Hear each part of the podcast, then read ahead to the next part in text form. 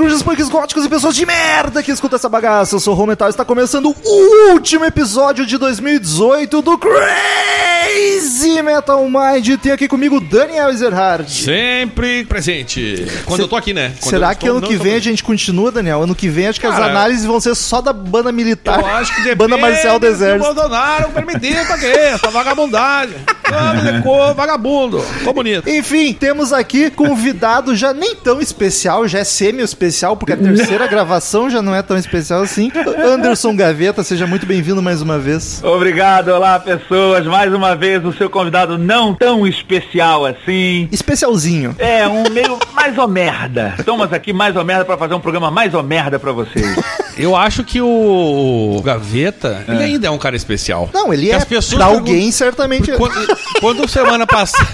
pra, pra mulher dele, com certeza. Pra filha também. Aqui as pessoas não sabem a, a, a epopeia, né? A aventura que a gente tá pra gravar. Que a gente não consegue, né? Não, não foi fácil. Mas ainda deu certo pra ser o último do ano, então tá bonito, deu tudo certo no E final. foi especial. Pessoas passaram mal, coisas, computadores explodiram, tudo pra gente gravar no final do ano. Queridos ouvintes, como de costume, quem curte o trampo do Crazy Metal Mind quer que a gente continue em 2019 com mais podcasts, o qualidade ainda Mais melhor. gaveta. Mais gaveta também, porque o cachê dele não é barato.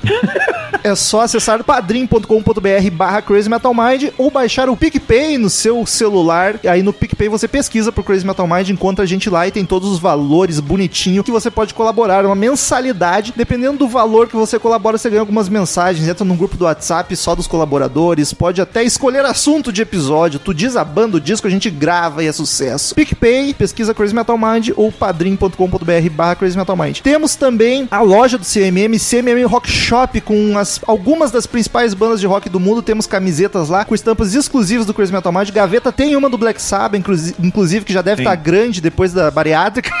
Então, eu, eu- tinha, eu tive, eu tive que repassar as camisetas. gente. Não, eu Cara, fico um- feliz que repassou e não deixou no armário parada, né? Ou lavando, ou secando o chão, sei lá. Então, passei, passei pro amiguinho meu que, que é abastado em relação à banha, mas, Ô, tu que é gordo, eu- pega essa camiseta aqui. cara, ficou muito gigapower em mim, assim. Tem um lençol, giga, parece uma camisola. Parece que eu tô seduzindo alguém.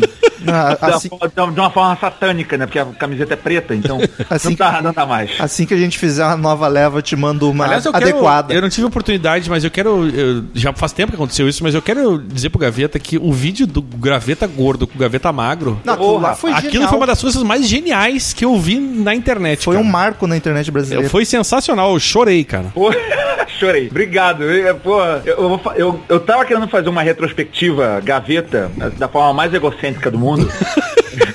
e, cara, eu acho que de todos os vídeos que eu fiz, eu fiz vídeo especial esse, esse ano aí. Eu fiz um vídeo com a Juju contando história, que foi legal. Ficou muito Mas bom, o Gaveta Gordo versus Gaveta Magra, ele é um marco no meu canal. É impressionante, cara. É Eu impressionante. nunca esperei seis meses pra fazer um vídeo. e esse eu tive que esperar seis meses pra fazer esse vídeo. Então, querido ouvinte, você que não sabe do que estamos falando, Gaveta, Anderson Gaveta, pra quem não conhece, tem um canal no YouTube de humor, em geral é de humor, muito De humor. bacana, sensacional, tem vários vídeos geniais, esse que a gente tá comentando, Gaveta Magra, Gaveta Gordo, é espetacular, pra mim dividir o humor na internet, tem antes e depois desse vídeo, foi genial. Então acesse Anderson Gaveta no YouTube, tu acha facilmente. Enfim, pra quem já conhece, já curte o Gaveta, ele já gravou outros episódios conosco. Gravou em janeiro de 2017 o primeiro sobre Megadeth, tá muito bacana, muito divertido. E gravou o segundo em agosto de 2017 de Iron Maiden, o disco Peace of Mind. Eu não lembrava fazia tanto tempo, cara. Esse ano não gravou É, ainda, cara, que loucura. Eu posso te falar, já valeu cada. Primeiro que já tinha valido cada segundo gravar esses dois programas com vocês. Mas o primeiro de Megadeth, ele valeu muito, muito, muito. Porque graças a vocês, graças a esse programa, eu conheci fucking Kiko Loureiro. Olha só, como assim, graças ao programa? É, como assim? Porque ele ouviu o programa. Não, não, não, Ah, não, tu tá não, brincando para, para, comigo, tu não é me sério diz um negócio assim. Você- Não, ah, ah, vai pra merda vocês. A gente não sabia, cara. Você não sabia que ele ouviu o programa? Não, Tá falando sério? eu não sabia. Sim, ele ouviu o programa. Caralho, que Ele massa. ouviu, o ele ouviu o programa e ele veio falar depois. Caraca, muito foda. Eu vi que você falou de mim lá no programa, tal, tal, tal. lalala, Começou a trocar ideia comigo. Cara, eu não sei se eu fico orgulhoso ou se eu fico com medo do que eu posso ter falado naquele episódio. Não, a gente falou bem rápido dele. A gente falou, a gente falou bem rápido. Que eu, ainda bem, que eu, que eu, eu falei sorte que eu gosto do cara, né? Eu podia ter detonado ele. Caraca. O máximo que eu falei foi que o Megadeth significa rancor em búlgaro, sei lá. Ah, mas alguma isso, coisa. o o Kiko deve concordar. Não, mas foi sensacional. Inclusive, até hoje, eu, quando eu ouço Megadeth, eu lembro do, do, do, do Gaveta por causa disso, por causa do rancor. Eu sempre não- lembro dessa eu porra não aí. tenho mais estrutura pra gravar o episódio agora. Agora É, foda-se, mas gravem ele- vocês aí. ele falou, cara, e aí eu comecei a ter contato com o cara. Foi absurdo, assim. Então, Caralho. obrigado. Vai, com a gente ele não fala, filha da puta. De nada. Mas o Mark Friedman deu like na postagem do Instagram, pelo menos. Ah, olha, é maneiro, Chupa, Kiko Loureiro. Bom, vamos lá.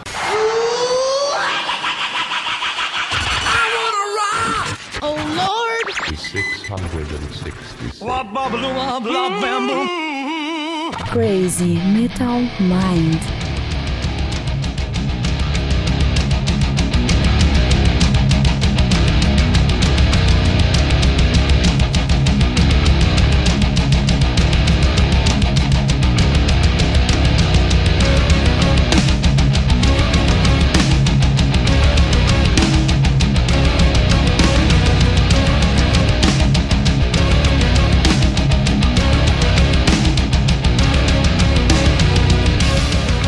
Queridos ouvintes, então, episódio de hoje, viúvas do rock. Como explicar? Não são as mulheres que perderam seus maridos. Seriam aqueles fãs. Quem tá no, conhece o meio do rock, tá habituado, já conhece esse termo, né? Que é aquele fã chato, às vezes nem tão chato, que a sua banda favorita, uma das bandas favoritas, muda de integrante e o cara não aceita. Ele fica chateadíssimo porque ficou viúva, teoricamente, do integrante que saiu ou que deixou de participar, etc. E aí a gente tá aqui be- debater sobre isso, porque uma certa manhã, do nada, eu recebo um áudio do Gaveta dizendo que precisa desabafar.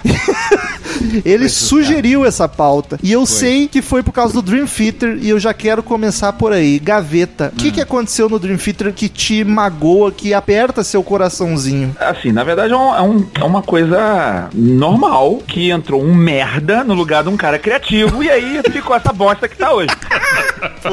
Olha só, o Dream Theater ele, ele tem níveis de, de, de viúvas, né? Que você tem a viú- as viúvas do Kevin Moore, Sim. tá? E vocês têm a- as viúvas do Mike Portnoy. E eu sou uma viúva do Mike Portnoy. Eu não sou uma viúva do Kevin Moore. Eu, eu, era, eu era uma viúva do Kevin, do Kevin Moore, eu não sou mais. Então é uma viúva recente, então, né? Tem as É, viúvas eu- do Dream Theater há muito tempo. É, do Kevin Moore. Porque normalmente quando a pessoa fala que muda um integrante da banda, é porque ele muda muito. O integrante novo muda muito tal. É, quando saiu o Kevin Moore e entrou o Derek Sherinian na banda. Teclado, né? Quem se importa? Não, mas a Doricita faz diferença, né? É, no, pior é que no caso do Dream Theater é que nem The Doors, tá ligado? É essencial o teclado. É essencial e no caso do, do- o Kevin Moore ele fazia muitas letras, ele participava ativamente da composição da banda, ele fez parte da- dos discos, pra mim, os principais discos da banda, né, que é o Imagine Words You Awake, e até o que vem antes, que é uma bosta que a gente não vai falar nada. Mas os que importam estão ali. Então, cara, e o Derek Sheriner, ele entrou, mas só que ele deu um azar que ele entrou numa uma fase que a banda tava meio que mudando um estilo. Viu um Fallen to Infinity com um estilinho mais pop, estranho. Eu gosto do CD hoje em dia, mas na época a gente ficou de nariz torcido. Uma gaveta E- com muita banda rola isso. Que tipo, muda o integrante, entra um cara novo e não fica ruim só pelo cara novo, mas o cara pega o timing errado de bem na hora que a banda tá numa fase meio esquisita, tá ligado? A gente ainda Ah. vai falar de outras bandas que passaram por isso. Às vezes nem é tão culpa só do músico novo, mas a banda em si tá numa vibe maluca. Então, precisou de um tempo pra, pra eu entender isso. Coitado do Derek Sheriner. O Sheriner ele deve ter saído do, do Dream Theater desesperado. Falou, porra, sacanagem! Virou farofa e me botaram e agora a culpa é minha. E aí, e o cara teve que fazer uma porrada de banda prog pra gente entender ah, a culpa não era. Porque o Derek Sheriner, depois disso, ele fez muita loucura. Ele, ele tocou com o Visual Donati lá, com o Planet X. Ele fez. Puta, ele formou uma puta de uma banda que foi o, o, o Black. Como é que é? Black Country Communion? Community, uma coisa assim. A banda é tão foda que eu não lembro o nome. E agora ele fez uma banda com, com o Portnoy e o Sons of Apollo, que é do caralho também. Sim, puta super grupo. É, Puta supergrupo, assim, o cara provou que o cara é bom. Porra, ele tava. a- o, o Dream Theater tava numa fase estranha. É, mas é, o primeiro CD dele com a banda foi o, o Change of Seasons, que foi um puta de um CD. é, e eu acho que ele melhorou muito a composição da Change of Seasons que tinha antes. Mas ele sofreu muito hate por causa disso. E na época tinha o Liquid Tension, é, já com, com o Jordan Roots tocando lá teclado com a galera do Dream Theater, né? O, o Portnoy e o Petrucci tinham, tocavam lá com o Jordan Roots no, no Liquid Tension. Então quando esse cara entrou pro, pro Dream Theater, pra mim foi tipo, yeah, finalmente! E os caras lançaram um puta de um CD logo depois. Então foi muito bom. É, o- Mas eu sei que tem gente que fala mal disso, né? Um fã específico, o Murilo, que já gravou vários com a gente aqui mais antigamente, ele é muito fã de Dream Theater e ele reclama muito do Jordan Rudess por ser um cara muito mecânico, assim, tocando muito técnico, e o Kevin Moore era mais orgânico, mais feeling. É isso que ele reclama, ele é muito viúva do Kevin Moore. Eu, eu, eu- é, sim e não, mais ou menos. É, mas o, cara, se tu ouviu o Liquid Tension, o cara tem muito feeling ali também. Sim. Só que assim, o problema pra mim, eu já vou entrar aí de Dream Theater, porque eu, eu tô construindo o, o, o cenário pra falar do Portnoy, tá? Só. Tá se preparando. É, é, desculpa aí se eu tô me estendendo demais, mas é, o que acontece? Pra mim, é- o, o problema do Jordan, o problema não foi o Jordan Rhodes entrar na banda, o Dream Theater depois disso, porque depois disso começou a ficar muito inconstante a banda. O problema não foi, o, pro- o problema foi o Liquid Tension. O Liquid Tension pra mim ele foi uma maldição pro, pro Dream Theater. Porque ele fez os caras terem soberba. Isso foi uma merda. Porque os caras descobriram que eles podiam fazer um CD foda em cinco dias. Pra quem não conhece a história do Liquid Tension, juntou o, o, o John Petrucci e o, o Portnoy, juntaram com um baixista fodão, o Tony Levin, e o Jordan Rhodes, que na época não era da banda, formaram um supergrupo instrumental e os caras, em cinco dias, os caras tiraram do anos um CD foda. Eu não, é, é impossível, é impossível conceber que esse CD foi feito, gravado em cinco dias. Mas tá lá, tem um diáriozinho do CD que foi. Os caras fizeram o CD. E aí, cara, depois desse CD, os caras falam, cara, a gente tá queimando a mufa em pré-pós-produção de CD em seis meses. Caraca, a gente fez o CD em cinco dias. Foda-se, produção. A gente é foda, né? A gente é fo- vamos fa- E aí, a partir de então, e tu vê isso nas entrevistas de Portnoy, eles começaram a não querer mais produzir tanto CD. Tipo, faz e tá bom. Faz e tá. Meio que eles produzem, mas não produz tanto. Eles não ficavam tanto quebrando a cabeça. Como foi, sei lá, Emerson Woods ou Awake, que eles ficavam repassando mil vezes as músicas. Ele meio que lança. E, e eu sinto esse impacto foda já no primeiro CD, depois dessa Mindset, que não foi não Metrópolis Parte 2, que esse daí ainda pegou muito de produção. O Derek Sherine ainda fez muita coisa desse CD, que é o, aquele Six Degrees Sim. of Inner Turbulence. De 2002. Esse CD, pra mim, ele é, ele é claramente é um CD assim que os caras, eles deviam ter gastado mais tempo produzindo ou pós-produzindo o CD. É, é, eu não sei se vocês já viram, aí eu tô entrando num papo um de fã, mas assim, a Change of Seasons, né, que é uma música, pra mim é a melhor música do Dream Theater. Uma música gigante, 20 minutos e tal. Tem uma versão dessa música que eles tocavam na época do Images and Words. Se você, você acha essa versão, eles tocando ao vivo essa música. E na época, se você ouvir essa versão na época, ela é maneira, mas ela não tá, assim, falta coisa, sabe? O refrão é meio, meio bosta, tem umas partes ali. E aí quando os caras produziram, produziram, produziram, produziram e lançaram depois lá, acho que foi em 95, a música ficou perfeita. A música tem 20 minutos e o fã fala que falta coisa. É, O fã de Dream Theater tem mais que se fuder mesmo. Não é falta, não é falta duração. falta carinho. Falta carinho, carinho. eu acho. que você tem um membro grande que ele vai dar prazer, entendeu? Os caras entenderam assim, a gente não adianta ter esse membro grande, a gente tem que trabalhar ele pra fazer a coisa prazerosa. Não vamos machucar, né, velho? Vão machucar. Então, eles aprenderam a passar lá aquele lubrificante bonito, botaram não sei o que, e o negócio entrou com a beleza em 95. Quando veio o Six Degrees of, Inner Turbulence, a, a Glass Prison, por exemplo, a música lá, pra mim aquela música ela soa exatamente como a primeira versão do A Change of Seasons. É uma música que é maneira, ela, ela tem potencial, mas cara, como faltava ouvir e produzir e, cara, não, para aí, gente, esse refrão está uma bosta, vamos refazer, vamos acertar, sabe assim? E eu, eu senti que isso foi tipo uma maldição pro Dream Theater. A partir dali eles acharam que a piroca grande já era o suficiente, não precisava mais carinho, por exemplo. É, eu acho que eles meio que faziam e lançavam, faziam e lançavam e tal. Mas ainda assim, eles tinham um integrante na banda chamado Mike Portnoy, que segurava a onda na- no ponto criativo. Eu sou muito fã do Portnoy, tá? Já tô entregando aqui, eu como vi, eu vou- já vou falar logo, foda-se. eu sou muito fã, porque eu, eu, eu me vejo muito no cara, o cara é muito, é, muito pro lado criativo, ele tenta sempre, mesmo no meio dele, na bateria, ele tenta ser inovador. E aí quando teve agora ele saiu da banda por causa de uma cagada aí. Eu não sei se vocês vão falar por quê, mas não sei se precisa falar do porquê, mas Eu nem lembro por que, ele saiu. dizem que ele queria tirar um ano sabático aí, queria coçar o saco por um ano e os caras sim, queriam. é, e a banda não quis dar um tempo, né? E aí, o nego aproveitou e falou, tchau. Eu acho, assim, pelo ponto de vista, por tudo que tu lê, de tudo que tu vê, é claro, é bem claro pra mim, é bem óbvio que o cara, ele tinha uma posição muito general dentro da banda. Ele, ele, ele tinha um pulso muito firme ali. Ele controlava muito o que a banda fazia. Mas é isso que eu acho mais esquisito na saída dele, cara. Porque ele era muito o líder, com algumas aspas, o líder da banda, tá ligado? Ele fazia até o setlist dos shows, tá ligado? Era ele que cuidava. Isso que eu acho bizarro quando ele saiu. Porque pra mim saiu um membro muito fundamental da banda. Achei muito esquisito que eles substituíram e seguiram tocando como se nada tivesse acontecido. Então, pra mim, eles já estavam, os outros integrantes, por mais que gostassem do cara, eles estavam de saco cheio do cara ser um general da banda. Do cara montar, mandar muito na banda. E o Batera, né? Que nem músico é.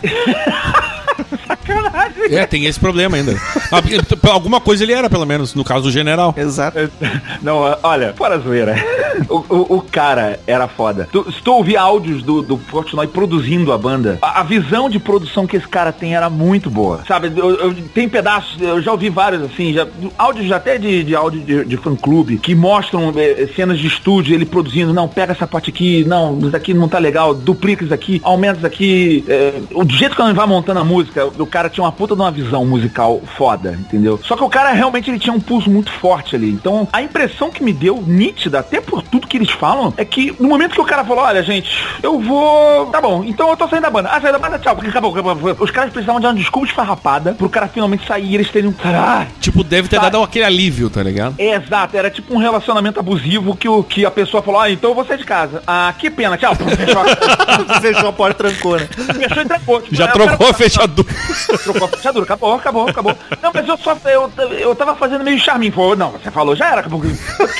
Já tamo, já assinamos com uma TV pra fazer um reality show pra achar Já um baterista, tá ligado? já casamos, já casei com outra pessoa, já Porque, assim, isso pra mim ficou muito evidente, cara. E tanto ficou evidente na escolha do, do novo integrante. Quando eles pegaram os bateristas lá, e você vê no vídeo do Theater eles escolhendo um novo integrante, e eles iam, ele- no final eles ficaram lá entre aquele Marco Miniman e o, e o, e o Mangini, né, o Mike Mangini. Teve aqueles É. Lá passando vergonha também. É Aqueles. Cara, esse. Um parênteses antes de eu completar isso aí. Esse, esse vídeo do teste do, do, do, do, Chris. do- baterista, ele serve pra calar a boca de muita gente. Porque eu- quando a gente vai ter baterista, ou raça desgraçada, músico é uma raça desgraçada. É. Eu já fiz vídeos zoando os músicos já no meu canal. É que genial, sempre- inclusive. Tá com a sempre fala- camisetinha do Crazy Metal Mind lá, inclusive. isso, eu tô com a camisa do Crazy Metal Mind e zoando os caras. Não, porque eu faço melhor, porque todo mundo sempre faz melhor e não sei o que lá. E o baterista, deve ter agora vários bateristas ouvindo esse programa que falam assim, "Ah, não, peraí, ele não toca isso tudo. Eu consigo tirar a música do, do, do- do- Sempre tem o babaca que fala assim, não, eu tiro a música do Portnoy. Aí ele fala, tira, tira. Quando o cara vai tocar, ele até tira a nota. Mas assim, tocar igual, não toca, meu amigo. O feeling, a pegada, o jeito. E, e a prova real foi essa porra desse teste que você tinha sete dos mais cavalísticos bateras do mundo. E até eles estavam sofrendo de certa forma pra tocar ali, sabe? O Aquiles é um monstro, cara. Sim, demais. Monstro E o cara tava ali. ah, Thomas Lang, um batera que eu sempre achei foda. O cara tava lá e, e, tipo assim, não é moleza. O ca- O cara que é mega profissional tava suando. E o Portnoy, ele não era o mais foda porque ele toca, ele toca o mais difícil. O, o músico bom, pra mim, é aquele cara que faz boa música. Música que você quer ouvir. Mas é, é exatamente. algo que É, a isso é uma coisa que eu sempre digo, cara. A gente defende muito É. aqui que o cara mais foda não é o, o punheteiro, né? O muito técnico, é o cara que tem feeling, que sabe compor. gente- tá eu, eu, falo, eu falo muito sobre o batera do ACDC, cara. Que se tu olhar a bateria do ACDC, não tem nada demais. Não, mas também. Mas é que nem É, diz o mas- amigo, mas é que nem diz o amigo meu baterista, cara. Só que ele fazia o que tinha que fazer pra ficar muito bom no ACDC, É, entendeu? eu só não vai conseguir defender esse DC porque eu acho que ele batera muito merda. Mas Olha aí, viu? Eu Ele também. acabou, ele acabou de se, se contradizer. Ô, Gaveta, eu. Não, não, não. Eu, quero amo- saber que eu tô indo embora Ô, agora. Gaveta, eu amo esse de si, mas eu tô contigo nessa. Eu acho que batera muito merda. Eu acho uma bateria eletrônica, cara. Bata, Faz o agora, teclado. Ô, Gaveta, tu bota no teclado aquele MIDI de bateria, tá ligado? É a mesma coisa. então bateristas do meu Brasil, vocês já ouviram, né? muito esse Não, cara. mas eu acho um exemplo do que tu quer dizer o Nick Mason no Pink Floyd. Imagina te- o Dave Gilmour, o Roger Waters chega na tua frente e te dá aquela melodia linda e tu com a baqueta na mão, tipo, onde é que eu encaixo uma batida nessa merda? E o cara consegue fazer com maestria, tá ligado? Sem ser nem um pouco virtuoso. Eu acho assim, você, você tem que ser um bom compositor, você vai fazer uma boa música. Independe se você toca muito ou toca pouco. Você consegue fazer boa música tocando com um nível alto ou nível baixo. Quanto mais alto o seu nível técnico, a, a, a- tendência é a música ficar ainda mais bonita, tá? Mas isso não é um pré-requisito pra música ser boa.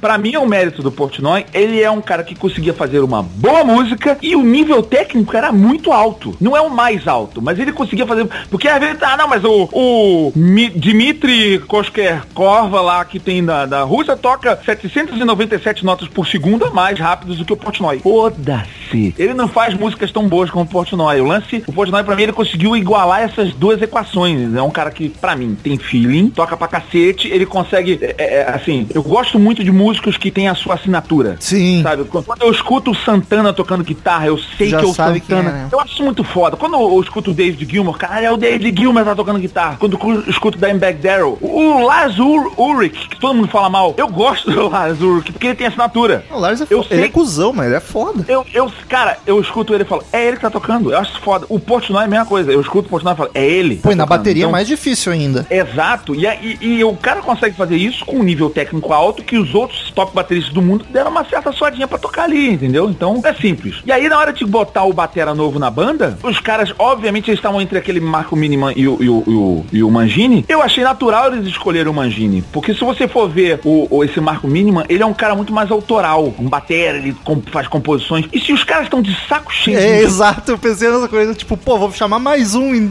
em dois aninhos se cria e vira outro Portnoy. Exato. Não, vamos botar, vamos botar uma bateria eletrônica que anda, é, que é o Mangini. É que nem o Metallica com o Trujillo, tá ligado? Vamos botar um funcionáriozão aqui, ó. O cara toca pra caralho, mas obedece ordens como ninguém. É, mas o Trujillo, ele, ele tem um lance autoral dele também, é que ele tá, ele, ele escolheu se segurar. É, não, ele tem, mas não no Metallica.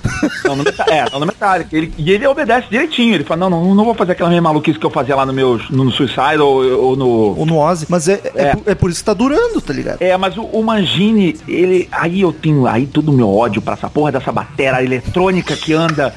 Cara, é muito bosta, cara. É muito. ah, mas ele, gente, o nível técnico dele é mais alto do que o Porcino. Foda-se! É uma merda! Isso é uma viúva declarada, né? Aí que é bonito. Fechamos o bloquinho Dream Theater aqui, porque senão vai virar um episódio de Dream Theater. Na verdade, era o, o desejo inicial do Gaveta era esse mesmo. Era esse, né? É isso, gente. Valeu, tchau, beijo. Agora das outras bandas, foda-se aí O vocês. pior é que a gente já gravou de Dream Theater e de dois discos. O Gaveta até hoje não pôde. É verdade, pra fora. desabafar, né?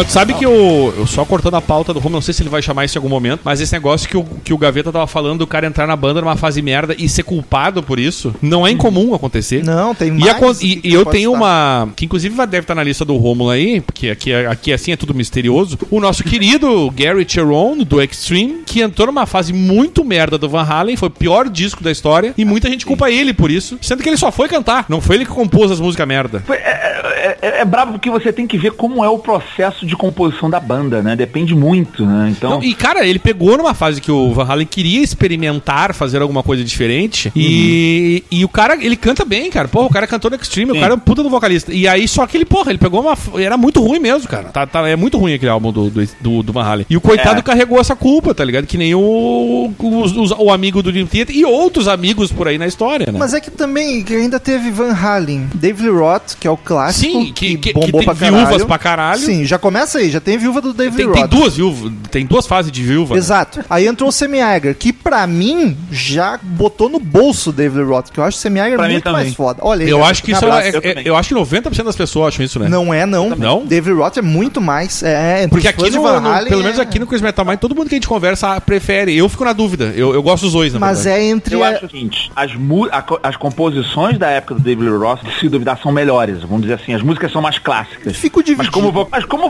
vocalista, o Semiaga é muito superior. Pô, não tem nem, nem o que falar. Não, isso é óbvio. De... Isso, isso, se você não botar uma guitarra na mão dele. é verdade, ele tocava guitarra, né? Pra caralho, isso foi um choque pra mim quando o cara É pegou o- a guitarra. Eu falei, que porra é essa?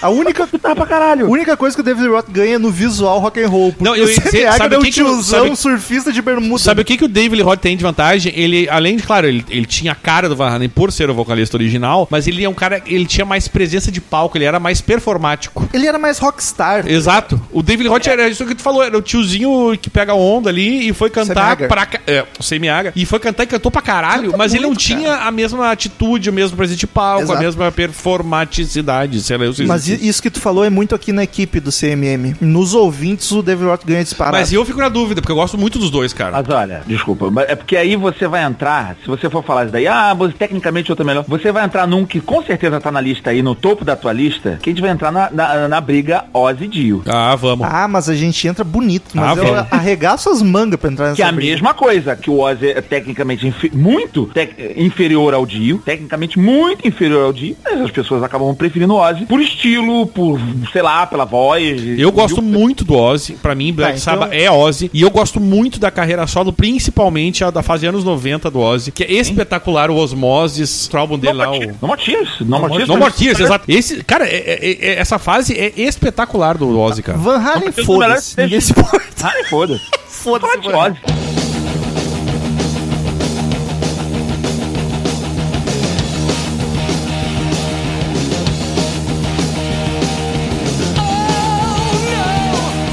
Here it comes again.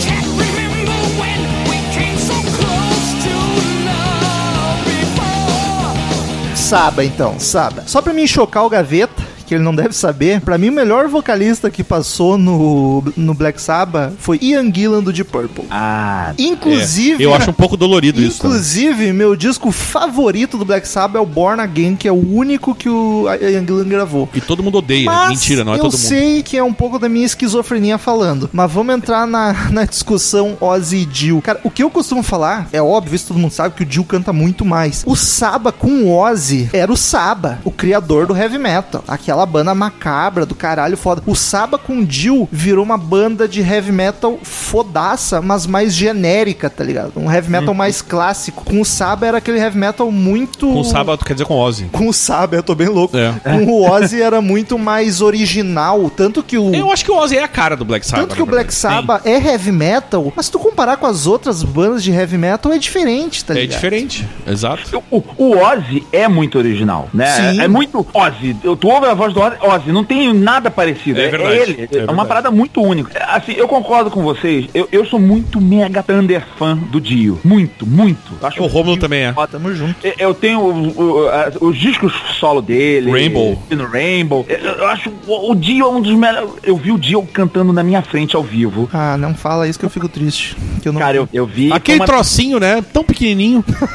Caralho, cara. Não, e foi um dia, foi um show, foi aqui no Rio, que é um show do Dio e Bruce Dixon. Caralho, era carreira solo então. É, eu vi os dois, assim, eu- o, Di- o Bruce Dixon já com, com Adrian Smith já no- no- na carreira solo, era, era a turnê do, eu não sei se era do Chemical Wedding ou do que veio depois. Eu tenho Balls Picasso, não é esse que é o... Não, não, não, eu também vi, mas acho que era do Chemical Wedding mesmo, mas eu vi o Dio cantando na minha frente, é, ina, era, né, infelizmente, inacreditável, o cara é foda. Não, era um monstro. Um monstro. Mo- E eu gosto muito da, da ele no, no sábado. Mas, cara, não tem jeito. É, é, é, mais do que técnica que a gente tá falando aqui, a gente tá falando de música legal de se ouvir. E o Ozzy encaixar, não só a voz, mas o, o jeito como ele compõe a, a- a colocação de voz dele combina muito com o estilo de música do Black Sabbath. Não, total. É tipo o Megadeth, o Megadeth, o Dave Mustaine. Dave Mustaine é uma bosta cantando. é, um- é uma, é uma lagartixa que você pisou nela e ela tá agonizando até hoje. lagartixa! Sai de cima do meu rabo! eu vou fazer- muito ruim. Mas tem vários vocalistas que são assim, que Mas não eu cantam concordo- nada, mas combina Mas, perfeitamente. cara, não troca. É isso que eu, eu gosto dessa lagartixa aí. Eu gosto do se aquela parece uma velhinha que tá reclamando. É uma velhinha que tá reclamando, mas eu gosto daquilo ali, cara. Não troca. Então, o Oz é isso, assim, é, é meio ruim, mas é isso. É legal por isso também. Eu não sei. É que o, é um- o Black Sabbath pra mim é aquela banda que eu sempre. eu- eu- o que me lembra Black quando eu lembro de Black Sabbath, eu lembro daquele aquele heavy metal que tu falou que é diferente, Romulo, que é aquele coisa, aquela coisa arrastada, mais soturna. E a voz do, do, do Oz encaixa nisso, entendeu? Mas sabe o que é foda do Ozzy? Que ele foi pra carreira solo e ele virou um heavy metal mais clássico. E aí tu vê muito mais melodia na voz Sim. do Ozzy. E também ficou bom pra Pô, caralho. cara, a fase dos 90 a mel- a- é, é um ele soube se reinventar. Isso que é Puta, foda. ele soube se reinventar porque nos anos 80 era foda, os clássicos da carreira solo do Ozzy estão ali. E nos anos 90 ele explodiu de novo com Explodiu. músicas melhores Ô, meu, ainda. tem tá dois, os dois álbuns, o No More Tears e o... Osmoses. o, é, e o Osmosis, cara, é- é- só tem música foda nos álbuns. Sim. é um troço É impressionante. foda. É O impressionante. No More Tears, pra mim, é um sei lá, tá top 10, top 20 melhores CDs de todos os tempos pra mim. Cara, Pra eu, mim, eu gosto muito, mas sabe que é- pra mim é muito difícil separar, decidir entre Osmosis e No More Tears, porque o Osmosis é tão bom também, cara. Ô, Gaveta, que idade tu tem? Tu, tua adolescência foi anos 90 também, né? É, eu vou fazer 40 anos agora, daqui a poucos dias. E o Gavetinha tamo junto. São juntos. É, mesma- tamo junto. mesma então, turma. adolescência, heavy metal. Porra, Mas- Gaveta, tu pegou também a fase, uma das melhores fases do rock and roll, que foi começo dos anos 90, cara. Foi muito Sim. foda, velho. Foi muito foda. Ah, mas olha só, eu tenho, que, eu tenho que me entregar aqui, que na época eu morava numa comunidade, no início. Comunidade. do Rio de Janeiro, comunidade, e eu escutava o funk da galera. Olha. Cara, eu fiz a transição do funk pro heavy metal. Vocês têm noção disso? É, é difícil, mas dá Eu, eu escutava funk, cara. Eu escutava o funk raiz lá, eu escutava, eu escutava, juro pra vocês. Que, aliás, é muito melhor que o funk de agora também, o funk É, raizão. sim, também é. Que é, assim, você é produto um pouco da, da galera que você convive Claro, ali. óbvio, óbvio. Eu convivia todo mundo que escutava funk, então era funk. Então, e aí quando eu me mudei pro condomínio dos meus, meus pais, a gente se mudou pra um condomínio de Mauricinhos. Já eu, eu tinha 15 anos, e 14, 15 anos por aí assim. E aí eu era o cara da favela no meio dos Mauricinhos. E os caras escutando heavy metal. E eu achava ridículo heavy metal. Eu só gostava de Feito No More e Guns N' Roses. Olha, que bom, é bom esse Gaveta. É, já já começou bem esse homem. Fenomora eu não sabia, mas pela época. Que homem maravilhoso. Cara, mas aí eu fui, eu fui doutrinado. Tinha um amigo meu lá que começou a escutar, ele botava sepultura, ah, sepultura, ah, e eu escutava só as músicas, ah, tinha Pantera e Cemetery Gates. Eu falei, ó, essa música aí é legal. É bem boa. Começa com as mais calminhas, né? Depois vai indo. Isso, Black Album, e aí eu fui caindo em desgraceira.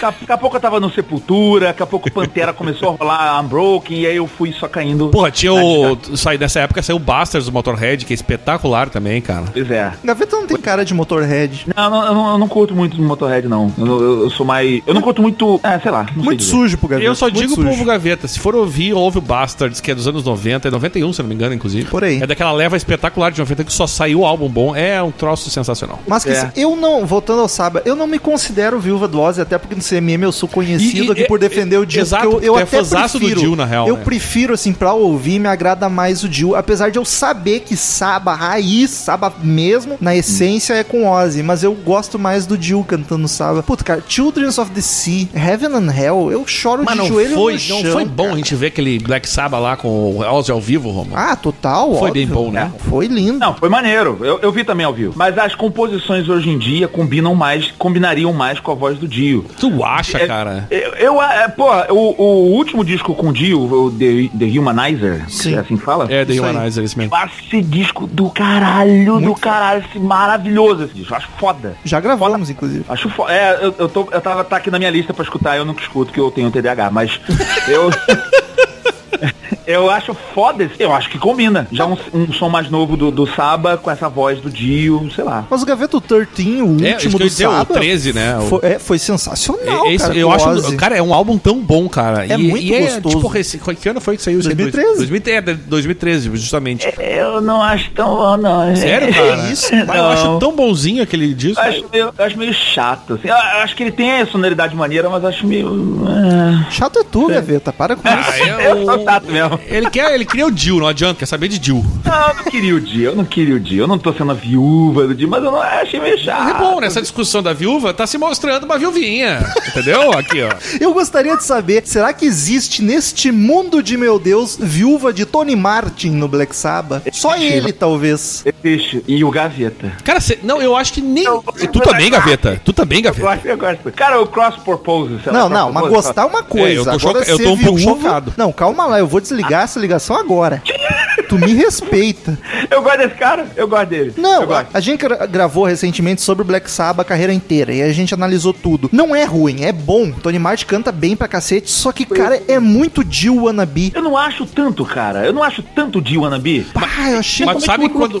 Sabe, Gaveta, quando eu e o Romulo tá conversando co- co- sobre isso, eu acho que meio que a gente até comentou meio que em paralelo isso, assim. Que me, Hum. me pareceu isso também. Que ele queria ser o Jill. Achei E demais. me pare... eu, fiquei, eu também tive essa impressão. Ele não me convenceu de nada, Romulo. Gente meio que, meio que chegou à conclusão ao mesmo tempo, assim. Me pareceu isso, cara. Eu acho que ele foi deixando de ser de wannabe, especialmente nos últimos. O último CD dele, que é esse Cross Purposes, eu não sei se é assim que se fala. Não, não- é o É. Tear, é o Tear. Não, dele Ah, não, é que veio depois, tô louco, tô louco. É. Depois de Humanizer, que é, que é um anjo com as asas pegando fogo na capa, que eu acho de um grande do caralho esse CD também, tá? É, eu acho muito bom. E ele, cara, ali ele não tá tanto de wannabe. Inclusive, eu acho, a melhor coisa que o Tony Martin fez na vida foi influenciar o Russell Allen do, do, do Symphony X. Que o Russell Allen se inspirou um pouco no Tony Pegou a melhor parte do Tony Martin e fez o vocal foda dele. Então pronto, o Tony Martin já, já fez a missão dele boa na Terra. Mas eu Que não... é um dos vocalistas mais fodas de todos os tempos do metal. Pronto. Se o vocalista for falar, ah, minhas inspirações é Tony Martin, eu vou rir. Me desculpa, mas eu vou dar risada. O, o Russell Allen já fala no, no- aí tá, pra quem acompanha a Symphony X. Antigamente no site antigo do Symphony X tinha lá inspirações e tava lá no meio, tava lá no meio, Tony Martin. Eu acho que ele foi tão execrado por causa dessa porra que ele apagou. Aí ele tirou, ele não cita mais o Tony Martin, ele bota Dio. Ficou Paga com vergonha. Bota logo a fonte e acabou. Dio. o Russell Allen, se você entende português e tá ouvindo esse podcast, eu lembro, tá? Você botou o Tony Martin lá. Aí semana que vem tá lá ele falando com Gaveta, dizendo que gostou muito. e É, a gente e não a fica gente sabendo. Foda-se. Ah, vão se fuder. muito eu tô puto, que eu quero que mais o Ki- Kiko se foda. Tesouro. e Marcelo olha só, Barbosa muito melhor.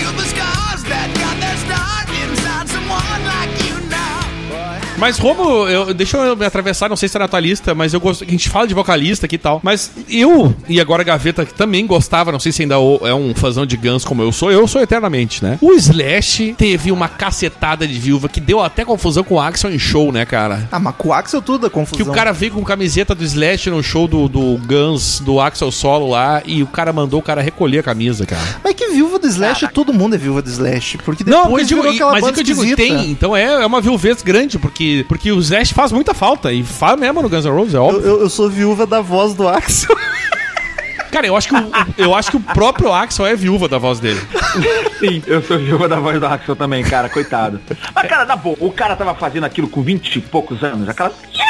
Né, Ele sabia que ele ia se ferrar no E Gaveta, ele tem o registro dele é de barítono baixo, tá ligado? Ele- O quê? ele- o registro da voz do Axel é barítono baixo, quase. Sério? Tipo, sim, eu- o cara, tu pega uma entrevista do Axel, o cara é assim, ó, é a Maxwell Rose, não sei o quê. Tipo, o cara fazendo o que ele fazia com, uma, com, uma, com um registro de barítono E ele fazia errado ainda, né? A técnica. Tipo, sim, porque ele, ele usava um drive que não tinha como chegar. Quer dizer, ele chegava, mas é óbvio que isso ia dar uma merda. E deu, né? Ia, não, e deu. Só se ele tivesse muita, muita, muita técnica, e ainda assim, cara, é muito difícil. O, É que o- se ele- o Bruce Dixon ainda consegue hoje em dia, e mesmo assim não. Mas é que se for ver o. Bruce, o Bruce falando, o registro da voz dele é bem da, bem da, da média pra, pra alto, assim. Ele não tem uma É. voz grave. O Axel tem uma voz extremamente grave e, e, né, te- tecnicamente baixo, não é grave, né? E, Não, nas, nas músicas também, se você for ouvir Don't You Cry, ele faz um. e, cara, e, e aí, tipo, se ele tivesse técnica na época, ele nunca faria drive. Ele ia puxar o falsete, porque porque não tem como alcançar aquela voz com a voz que ele tinha. Aí hoje ele virou o Mickey. Por isso que ele era impressionante, porque era um cara que fazia uma voz muito grave e alcançava um agudo como o Rocket Queen, por exemplo, que é um absurdo aquele final Rocket Queen. Só que fudeu, porque não tem como, né, cara? Na verdade, quanto menos técnico o cara tem, mais rápido ele vai perdendo a voz. Claro, porque ele não poderia, E- teoricamente ele não poderia fazer aquela voz. Vide Phil Anselmo, né? Também que hoje tá sofrendo, né? Não, hoje tá sofrendo, hoje ele virou um gárgula, né? ele parece um Gárgula. personagem da Em Disney. janeiro a gente vai ver o É, janeiro, vamos ver ele aí. Ah, olha aí. Perdeu, ele não, ele não tinha técnica. E a gente sabia que ele não tinha técnica e ele foi perdendo a voz com o tempo, acabou. Hoje em dia. Inclusive, Cemetery Gates, que o, que o, que o Gaveta citou, é, ele faz uns agudos absurdos, né, cara? Não, não canta isso, mas nem fudendo. É absurdo ferrando. aqueles agudos dele. Pode enfiar o dedo todo lá embaixo que ele não vai conseguir. Vai Não, não vai fazer assim. Não, se tu vai ver o setlist atualmente, ele pega as mais tranquilinhas do Pantera. Já. assim. Mas, Daniel, a per- eu quero te fazer uma pergunta mais específica. Porque, ah, e Viúva do Slash, todo mundo é, porque o Guns acabou aquela hora e veio o Axel depois com a banda cover dele mesmo. Mas tu que acompanhou na época, teve Viúva do Easy. Teve, teve. Quando ele saiu, teve. Porque o Easy compunha muito Porque também, muita né? gente dizia que o. a- a- e isso é verdade. Boa parte das composições do Guns era de responsabilidade do Easy. Ele era Até muito letra, parceiro. não? Era ele e o Axel que compunha a maioria, das músicas. E, claro, o Slash entrava com solo, mas os grandes compositores ali era ele e o Axel, né? Sim. Era a grande parceria que fazia as músicas. E tanto é que tu, tu- tu percebe claramente a falta do Easy hoje, por exemplo. Eu tô- por isso eu sou muito curioso pra ver esse, esse disco que eles estão gravando, que dizem que vai sair, não sei quantos anos, mas vai sair. Eu acho que vai vir um hard Né? rockão na vibe do Slash. Eu espero muito que venha. Mas. Tá com Slash esse? Não. Sim, Sim, sim, o próximo Então- agora então já vai é pra gravar. ser com o Slash e o Duff, né, cara? Porra, aí é foda. E aí, e claro, teve, eu não sei do Gaveta que era fã de Guns, mas eu senti, eu quando o Easy saiu, claro, o Gilby chegou, e o Axel diz, né, ele em uma semana tirou 35 músicas pra fazer um show, que Sim. o cara se puxou pra caralho. mas ele não compôs, né, essa que é a real. Mas nem eu deixar. Mas é que eu e o Gaveta somos fãs de Guns. Tu é doente. Sim. É, eu sou doente. É, eu sou- eu não sou doente por Guns, eu gosto, mas não sou doente, eu acho legal. E pra mim o Slash ele faz uma puta diferença. Ele Claro que realmente faz. é. Porra. O, É, o tá. Slash é aquele cara que toca, se tu, tu ouviu uma frase, tu sabe que é o Slash tocando. É, É, não, o timbre, o jeito de tocar, tá ligado? O- Não só o jeito de tocar, ele, pra mim ele é um bom compositor. E ele provou isso quando ele fez o Velvet Revolver. Mas, Big- Pra mas- mim é bom também. Assim, o cara mostrou assim, eu, eu sou o, o fator essencial pra estar no Guns. Se eu não tô no Guns, essa merda não vai funcionar. Mas sabe? o Gaveta, até a gente, tá- a gente gravou esse tempo aí sobre o, o Snake Pit. E eu tava dizendo que os dois primeiros álbuns do Snake Pit, que foi de 95 e, não- e outro foi final dos anos doi- 90, que o Slash lançou os dois álbuns do Snake Pit, né? E, cara, ali é sensacional, cara. Pô, eu sou muito fã daqueles dois álbuns. O primeiro ele pegou um vocalista que simulava mais um Axel Rose, era um cara que fazia um, um drive, tinha uma voz mais rouca. O segundo já era um outro tipo de vocal. Mas, cara, ali tu vê que o Slash já era um cara muito bom, cara. E esse, eu- o, o, o It's Five O'Clock Somewhere, que é de 95, ele saiu do Guns e fez o disco, praticamente. É espetacular, cara. O- é, é claro, é, é cheio de blues, é a cara do Slash, né? E é, Não, o cara tem muita personalidade, é muito foda. é- é total, meu. Ele é um cara que tu, tu- se ele toca, é, assim, ó, é o jeito Slash de tocar guitarra. Não é todo mundo que faz isso, tá ligado? É, né? e não precisa da, da técnica monstruosa pra fazer isso. Não que é o que tu tava falando. Slash, que é o que tu tava falando, né? É. É. e que eu, eu, eu dei a comparação que vocês odiaram, que foi a questão do, do batera do CDC, mas o, o Slash, o Slash nesse caso, cara. Não precisa descer tanto assim, né? Ó, viu? ó, é- é- Vocês são Ah, muito feda galera. E o que, é ter técnica, na verdade, né? Eu, eu, né? pra mim é, é brabo isso porque eu, eu sempre gostei de estudar guitarra e tentar tocar e eu gostava do Dream Theater, Symphony X, essas paradas muito difíceis. Eu gosto de, do, do- da música difícil e de executar música difícil. Gaveta é punheteiro pra caralho. Eu sou punheteiro, eu confesso. Ele tá disfarçado. Mas- Daniel, não, não, Gaveta bem, tem mas- uma guitarra igual do Steve Vai. Ah, sério? Igualzinha. Bah, eu não sabia Tem, disso. Puta eu que tenho, pariu. eu tenho. Que eu, sou, eu sou punheteiro, né, né, gente? É isso aí. Então, mas, Mas é- assim- Oi, diga.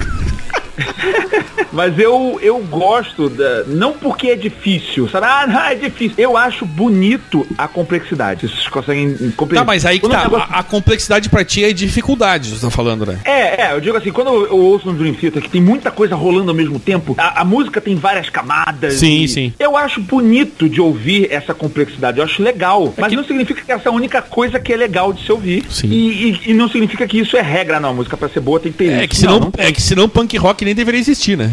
Exato. Mas eu, eu não gosto de punk rock, não. Não, mas eu aí, também, viu, Gaveta? Tamo junto, porque eu também não sou fazão, não. É, mas, eu, mas tem música simples que eu gosto, né? É só o punk que eu não gosto. Mas não é. Não é, é, é, é difícil você ver gente que compõe bem e toca, consegue unir esses dois mundos, né? Sim, porque é uma coisa que eu tava conversando com o Romo, que é o seguinte, a gente fala muito de, ah, né, tu vê aqui no bar, nos bar aqui, tu sai em Porto Alegre, tu sai no Rio de Janeiro, tu vê um monte de cara que provavelmente toca melhor que muito músico famoso. Mas vai compor, entendeu? É. Vai fazer um E som a- massa. E aí o pessoal fica indignado, olha esse cara como ele toca mal. Eu toco muito melhor. Dane-se se você toca melhor. Você não faz música melhor que o cara. Sim, tu toca melhor, mas tá trabalhando lá na empresa. O cara tem uma banda que ganhou milhões lá vendendo disco pra caralho. E aí, né? É, no final das contas, o que, que é música, né? Tipo, é uma, uma porrada de som misturado que te agrada de ouvir. É, não, não é uma competição de quem é mais rápido. Dane-se se você é mais rápido. É, mas na, é na- na adolescência acontece muito isso, cara. Eu me lembro que eu tava falando pro Romulo também que adolescência saiu. acontece tanta coisa Que era tipo. E, e nos- e- e- e eu acho que até o, o Gaveta tem isso, cara, dos anos 90 ali. Que tinha esse negócio do Malm, Steve, Steve Vai, era os caras fodão. Me lembro do Malm, tinha era bombadaço, tá ligado? E, e, eu- e eu me lembro que tinha um amigo meu que dizia: Ah, Juninho o, Afran. o Slash, o Slash não toca nada, o Slow Hand, BBB. Aí eu, e naquela fase adolescentaça de colégio, né? Aí uns anos depois a gente conversando assim, ele, pior, meu, o Slash, eh, eh, eu ficava, eu ficava te zoando, mas o Slash é um puta do músico, né? Eu falei, ah, amadureceu, amigo? Que bom, olha aí. Mas vou te falar, eu passei por esse mesmo processo, tá? Ah, todo mundo. Eu é- é também. isso- cara, isso guitarrista todo passa, eu acho, cara. Eu passei, eu falava mal do Slash, ah não, Slash é super simples, e não sei o que lá. E aí hoje em dia eu reconheço, não, cara, é foda, o ca- é, é outra parada. Não, Mas esse é um processo que acho que muita gente passou, cara. Eu É. não, porque eu não era guitarrista, então eu não, não passei, não tive. Eu toquei guitarra, mas nunca fui guitarrista. Era vagabundo mesmo de tocar em casa. E meu Mas negócio sempre foi cantar, na real. vocal não tinha isso? Cara, Eu vo vocal desculpa, tinha na época do, do minha e do Gaveta, O Gaveta tinha, não sabe, tinha o Daniel a grande discussão. a menos cantava, né? Faz tempo que eu não vejo. Eu preciso de. Você, sabe- você, você era vocalista de banda? sim, sim. Porra, tu sabe que você é uma raça desgraçada, né? Inclusive, eu tinha, eu tinha uma banda cover de Guns, amigo. Caralho! Caralho! Vocês são. Cara, vocalista é uma raça desgraçada. Porque a, a minha banda deixou de existir por causa de vocês. tá? Vocês é ótimo. Vocês, vocalistas, é uma raça, tem que ser estudada pela ciência. Quando eu fiz um vídeo zoando os músicos, tu vê que eu, eu, eu, Eu vi. trato especial vocalista. Eu vi, eu vi, fiquei Porque é sentindo. pessoal, meu. né? Eu, sim, rancor eu, meu. eu, eu levei pro lado pessoal. É rancor, é rancor meu. Eu, como eu sofri, cara, com vocalista, como, como é difícil. Ô raça difícil da porra. Mas tu sabe que é a eterna briga do guitarrista solo com o vocalista, né? Não, Porque- não, não. É, O meu, meu problema não é o vocalista querer aparecer. Pode aparecer. Não, não é aparecer. É aí que tá, não é essa a questão. O meu problema, por exemplo, o nosso guitarrista, ele tinha nos ensaios, ele tinha que botar o volume dele no último. Ninguém ouvia nada, só ele, entendeu? Não, não. Era, não, era um inferno. eu pode até, ah, na verdade, o vocalista na minha banda, ele podia até abaixar a minha guitarra. Eu queria que ele aparecesse fisicamente. Apareça no ensaio. Venha para o ensaio. Só isso que eu quero. E a gente não levasse a sério, né? Faltava ensaio, não vinha, sumia. Porra, cara. Porra. Mas eu, eu te confesso que eu fiz isso algumas vezes, mas não foi por mal.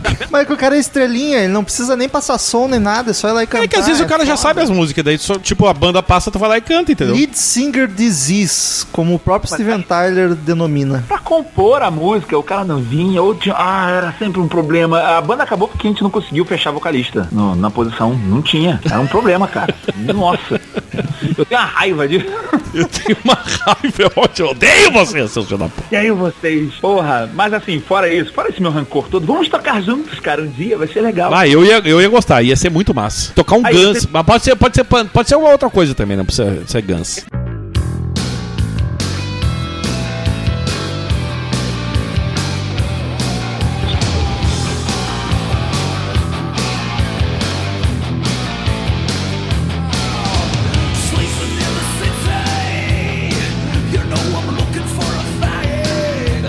Daniel, essa aqui eu acho que o Gaveta não vai poder palpitar muito, mas é rápido. Eu acho que se eu te perguntasse, Daniel, se tu é viúva de alguma banda, tu ia dizer que não, a princípio. É, Mas exato. aí eu te jogo uma que eu acho que todo mundo é viúva. Lá vem. Skid Row. Ah, sou. Todo mundo deve ser Não, viúva é verdade. do Não, Sebastian se- Bach. Até o Skid Row deve ser viúva do Rômulo, Sebastian sabe Bach. por que, que eu não me considero viúva? Porque pra mim morreu quando ele saiu. É, então, exato, eu tô chocado com uma coisa. Existe Skid Row sem Sebastian Bach? Eu não sabia, Existe. eu, tô falando- Cara, existe. Existe Existem gaveta. discos, Existe gaveta.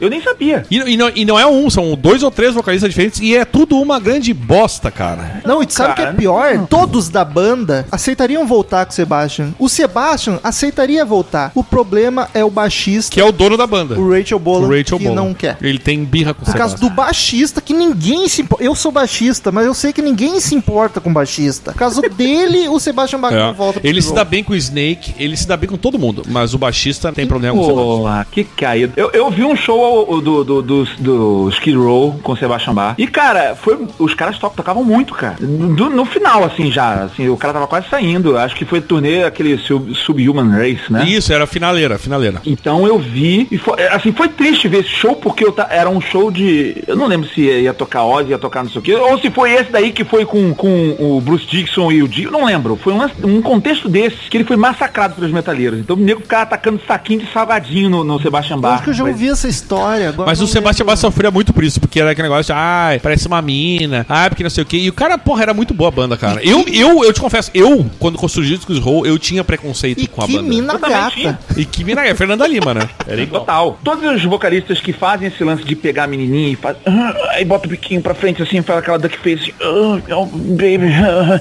e, e o- a gente ficava com raiva quando ficava. É verdade, Ah, é verdade. Vai se fuder. E aí depois, agora que eu já fiquei mais velho e aceitei a farofa no meu coração, falou, cara, foda-se. O, o Bon Jovi era a mesma coisa, que eu odiava. Hoje em dia eu me amarro, foda-se. Mas Pô, eu também, cara, eu acho que isso é muita onda dessa época, porque eu também não não gostava de Bon Jovi. E o Skid Row eu aceitei bem, bem antes, porque eu comecei a gostar antes, mas o Bon Jovi eu demorei um pouco mais. Farofa é meu Aliás- gênero favorito. Aliás, queria deixar tá aí, registrado. eu sou viúva do Rich Sambora, tá? No Bon. Olha aí, Mas nosso querido Carlos Augusto, que É. grava conosco, é viúvo. Mas tu sabe que isso que Eu o, também. isso que o, que o Gaveta falou, tem uma passagem aqui no show dele em Porto Alegre, 2005 ou 2006 que o Sebastian fez. Que Do quem... que tu, voltou pro Skid Row? Não, Calma. voltei porque eu queria falar sobre esse negócio que ele falou do ódio da- das menininhas. Já tava entrando E no quem estava aqui em Porto Alegre, no próprio, no mesmo hotel do Sebastian, era Edu Falaschi.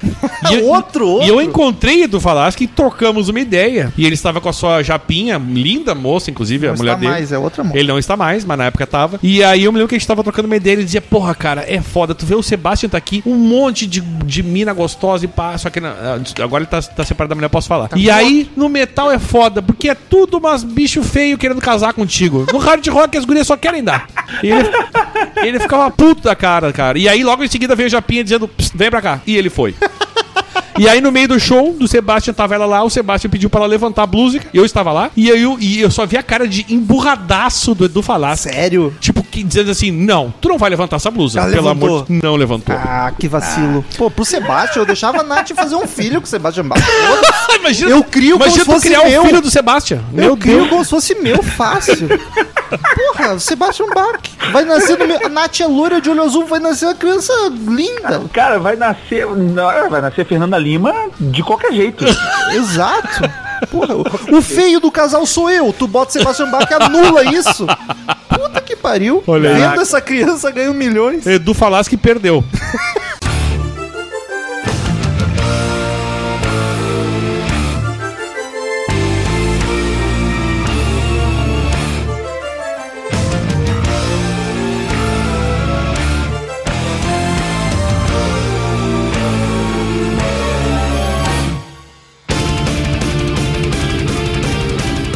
Vamos falar de Angra, E então? vamos, vamos. Eu só queria fazer porque isso foi um momento Que marcante. Skid Row, Gaveta acho que caga, Angra eu sei que o Gaveta gosta. Não, mas o Skid Row eu gostava mais ou menos. Eu gostava legal. Eu gosto um pouco de, de, de farofa, mas o Angra realmente mais. Tu não convenceu ninguém com isso aí. Vamos pro Angra. O Angra é foda que tem um milhão de formações. Eu tenho a impressão, Gaveta, tu que é fã das duas, me disse se eu tô errado. Eu tenho a impressão que o Angra e o Dream Theater já mudou tanto de formação que meio que todo mundo já tá cagando pras duas, tá ligado? É impressão minha ou ainda. Claro, Mais sempre tem um menos. ou outro que se empolga, mas tu, como fã das duas. Olha, eu, eu, eu. Ai, cara, é difícil. Que vamos supor, a, a primeira viuvice aí, eu acho que a gente tem que falar do André Matos, né? Sim, total. É o que é o caso do André Matos. Eu confesso que quando o André Matos saiu, eu já sentia que a banda tava cansada. Que veio aquele Fireworks que não é lá muito bom, a banda tava meio cansada, o André Marques. Olha isso. André Marques é foda. Não, que fez o vídeo show. Não, o, o, o André Marques. Adoro essa versão. Sou viúva do André Marques, hein? o gordo, né? Sim, que É, ele no tá. vídeo show. Ele, assim como o Gaveta Gordo era mais engraçado. não há dúvida. Eu tô engordando por isso, pra ver se eu fico engraçado. É, é isso, a banha dá poderes. É, Hoje eu tô essa pessoa chata que aí que tá odiando. Tá vendo? Eu vim aqui, eu fiz o programa, tô só odiando. É, olha É, mas o, o, o André Matos, pra, eu senti que tava meio cansado. assim, Tanto que ele fez o Xamã e eu não sou muito fã do Xamã também. Em compensação, quando o André Matos saiu e entrou o Edu, eles fizeram pra mim um dos melhores CDs do Angra, que é a Nova Era. Nova Era eu acho foda pra caralho. Ô, cara, eu quero dizer... Rebirth, Rebirth, Gaveta. Ih, caralho, Nova Era. Nova Era é a música. Exato. É, é eu quero Rebirth. dizer que eu concordo com a Gaveta, eu acho. Eu, eu não sou fãzão de Angra, tá? Mas é isso que eu não... Mas o Rebirth eu acho um álbum muito legal, cara. Eu- Eu virei, eu acho. eu virei fã de Angra muito mais tarde, agora com o podcast eu fui virar fã de Angra. E eu não consigo entender essa. vai- Tá, ok, saiu o vocalista original, é óbvio que vai ter. O pessoal vai torcer o nariz. Mas, porra, entrou o, o Falaschi com o Rebirth. cara, O Rebirth é lindo. É muito velho. massa, cara. É muito Eu não massa. consigo imaginar. Eu vou dizer, eu tinha uma implicância com o André Marques, André que era que, tipo assim, ó, eu- pra mim ele, ele soava muito um Bruce Dixon wannabe.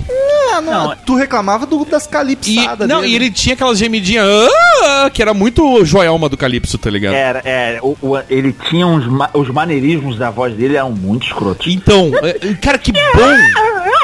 Meu, eu fico muito. Porra, meu irmão. Eu fico porra. muito feliz de ter uma pessoa que, que gosta de Angra Gaveta que concorda com isso. Porque isso é uma coisa, cara, que é um detalhe, mas me incomodava muito no, no André. Aquelas, aquelas joelmadas dele, tá ligado? Sim, eu, eu, o Angels Cry pra mim, que é ultra fodaço, um CD ultra fodaço. É clássico, né, cara? Clássico, foda. Mas não me irrita aquela, pô, irrita. Irrita. i- É. Ele faz, né, aqueles. Ah! Que é uma coisa É. que, tipo, pra quê, tá ligado? Exato. E, e Mas assim, eu, eu não senti tanto, tanto assim a, a saída do, do- do André Marques da banda, tá? Porque é, ele, ele fazia a composição, mas os outros que entraram meio que seguraram a onda. Eu sinto mais agora saindo Kiko Loureiro. Aí sim. Ó, Kiko. Oi, Kiko. Tudo bem? Oi, Kiko, tudo bom? Assim, não, é, não é porque você tá ouvindo, não, tá, Kiko? Mas- Porque, porra, assim, o, o- o- guitarrista novo entrou, tá, mas o Kiko, pra mim, ele, ele faz muita parte da- do, do núcleo criativo da banda. Sim. E o estilo dele fazia muito parte do jeito como a banda é. Então eu sou viúva de Kiko Loureiro, assim, eu acho que, porra, tirar esse cara da banda, pra mim, você perde muito da alma do... do da vontade de mudar o nome. Tá, já tá o Fábio Leandro cantando. Eu gosto do Fábio Leandro cantando, tá? Gosto. é, mas eu acho que, sei lá, não é mais o Angra, é outra banda. Tá, então concordamos, só, só antes do Romulo falar aqui, concordamos que é, é pior sair o Kiko do que o André Matos. Pra mim é. Eu concordo contigo. Eu, eu vou. Eu, vou, eu concordo com o eu vou meter a Glória Pires, eu não sou capaz de opinar. Eu, eu concordo com o Gaveta. Pra Do é. pouco que eu conheço de Angra, o que mais me incomodou foi sair do Kiko do que a falando saída isso do. só do pra André. agradar ele porque ele tá ouvindo. Não, não, não, olha só, olha só.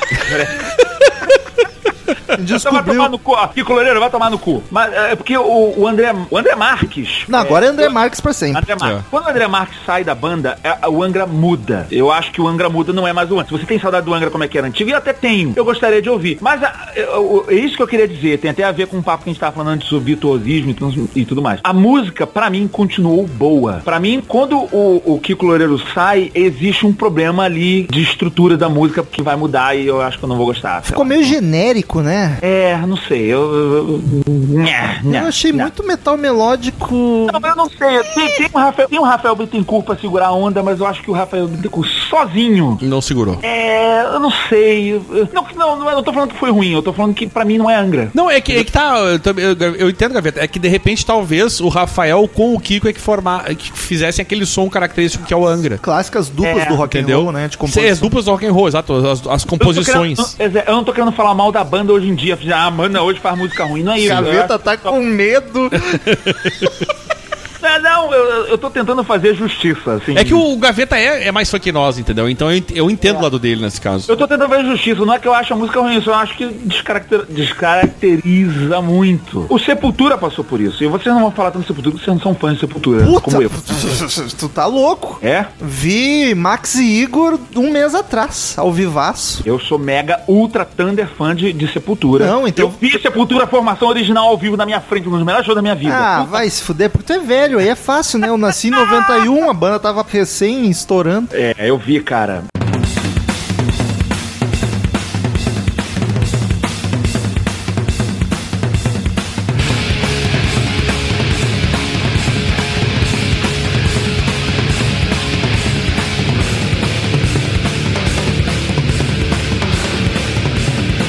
Eu sou ultra viúva de Max Cavaleira de Sepultura. Não é o Sepultura, assim, o Max. Desculpa, não é, não é. Eu preciso do cara. Puta, tamo junto, Gaveta. Cara, eu É. amo, amo Sepultura. Ca- e eu, eu gosto do Derek. Eu acho o cara um, de um carisma, um cara sensacional e canta bem. Só que, cara, assim, ó, Andreas Kisser, me perdoe, eu, eu te amo, te adoro, ainda quero te entrevistar. Mas, pra mim, o Sepultura, aquela banda que conquistou o mundo, que tava se tornando o novo Metallica, assim, em popularidade no heavy metal, era 25% Max, 25% Igor e os outros. re- Não, mas daí dividiu igual. 50% Ah, bota o Max. Paulo Júnior aí, 25 pra cada um, pronto. É, é, não, mas não era isso que eu queria dizer. Pra mim, o Igor e o Max, até o Igor mais, porque a batera do Igor, pra mim, é o que dava alma pro Sepultura, tá ligado? Eu me perdi nas contas que eu já bebi demais pra fazer conta, agora eu sou de humanas.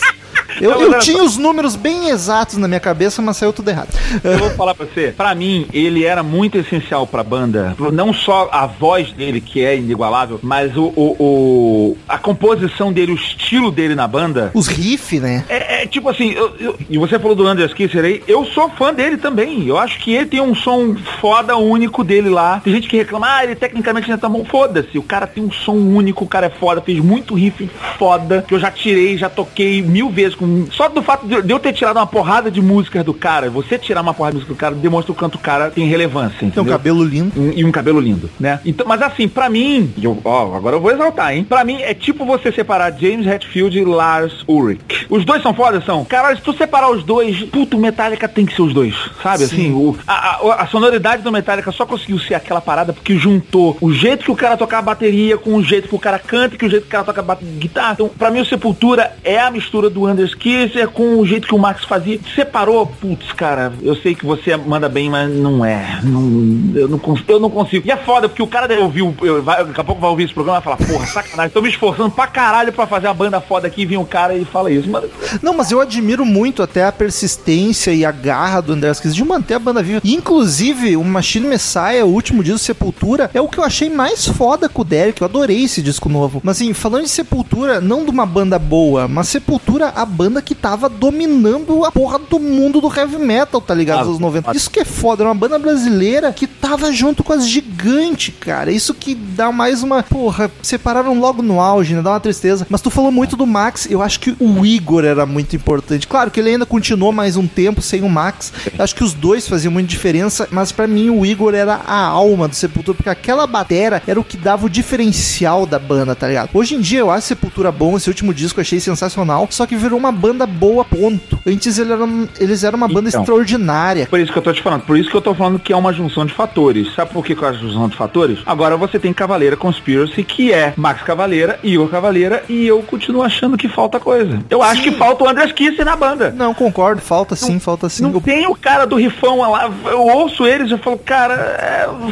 falo, cara, a parada funciona com vocês juntos, vocês têm que estar juntos. Puta merda, sabe assim? O próprio Soulfly, que seguiu mais na onda do Roots, Sim, sim. mas ainda também não é aquilo. Eu acho que falta, eu acho que a fórmula fica sensacional quando mistura todos esses. Eu, eu, eu sonho que esses caras vão conversar, vão parar, vão falar, galera, todo mundo se exaltou, Vão vamos dar a sim. mão aqui, vamos, vamos, vamos dar a mão, derrama, Senhor, derrama. Ô, Gaveta, ainda mais que são novo todos. Vai rolar sim, com certeza. Vai demorar, mas vai rolar, vai rolar. Olha, vocês estão ouvindo isso daí, se você, olha, um dia vocês vão ouvir, eu, eu tenho fé tá, o que o Lerero ouviu, o Andrés Kiss e o Marcos Cavaleiro vão ouvir isso daí, o Igor também? Olha só, vocês estão todos ouvindo isso daí, gente, todo mundo discute, vocês são padrinho do filho um dos outros, o É Kiss é, verdade. é padrinho do, porra, meu irmão, para e fala assim, galera, vamos dar a mãozinha aqui, Vamos ser amigo. Vamos, vamos entender que todo mundo teve uma parada, vamos ser amigo, porra, vamos juntar, só porra, pelo amor de Deus, eu escuto gaveta. Nada contra o Dé- Derek, um beijo, meu amigo, mas tchau, vamos, vamos montar banda de volta. Que trouxa! Agora tá, Pior que o Derek é muito sensacional, tá ligado? Não, o cara é mega gente boa, mas por que que ele canta com aquela porra daquela mão abafando o microfone? Me explica. Cara, eu, eu- sabe que Caralho, isso... o Daniel reclama disso Eu- muito eu. Não dele, mas de Não, vários de vocalistas. va- ele é um deles. O, o cara do Black Rose, que é um puta do vocalista, ao vivo ele tem mania de botar a mãozinha e fazer assim, ó. Cara, porra, velho, não faz isso. Não é assim que se usa Quer microfone. ser MC? Derek parece que ele canta assim no estúdio. Tá bom, galera? Então vamos lá. Pela porra da caixa. Caralho, Tipo, não te cara, ensinaram a usar o microfone, velho. Caralho, que porra! Mas assim, é- é- isso já demonstra que eu sou uma- realmente uma viúva de Marcos Cavaleiro. Ok, desculpa. Mas o meu sonho é essa formação. Mas voltar, esse cara. episódio tá aqui pra isso, né? Pra revelar as viúvas mesmo. Hoje então- é pra vice. Eu sou total, eu sou total. Vamos seguir numa banda nacional, então, Vamos, aqui? vamos. Já que a gente tá nessa vibe Angra Sepultura. Por favor.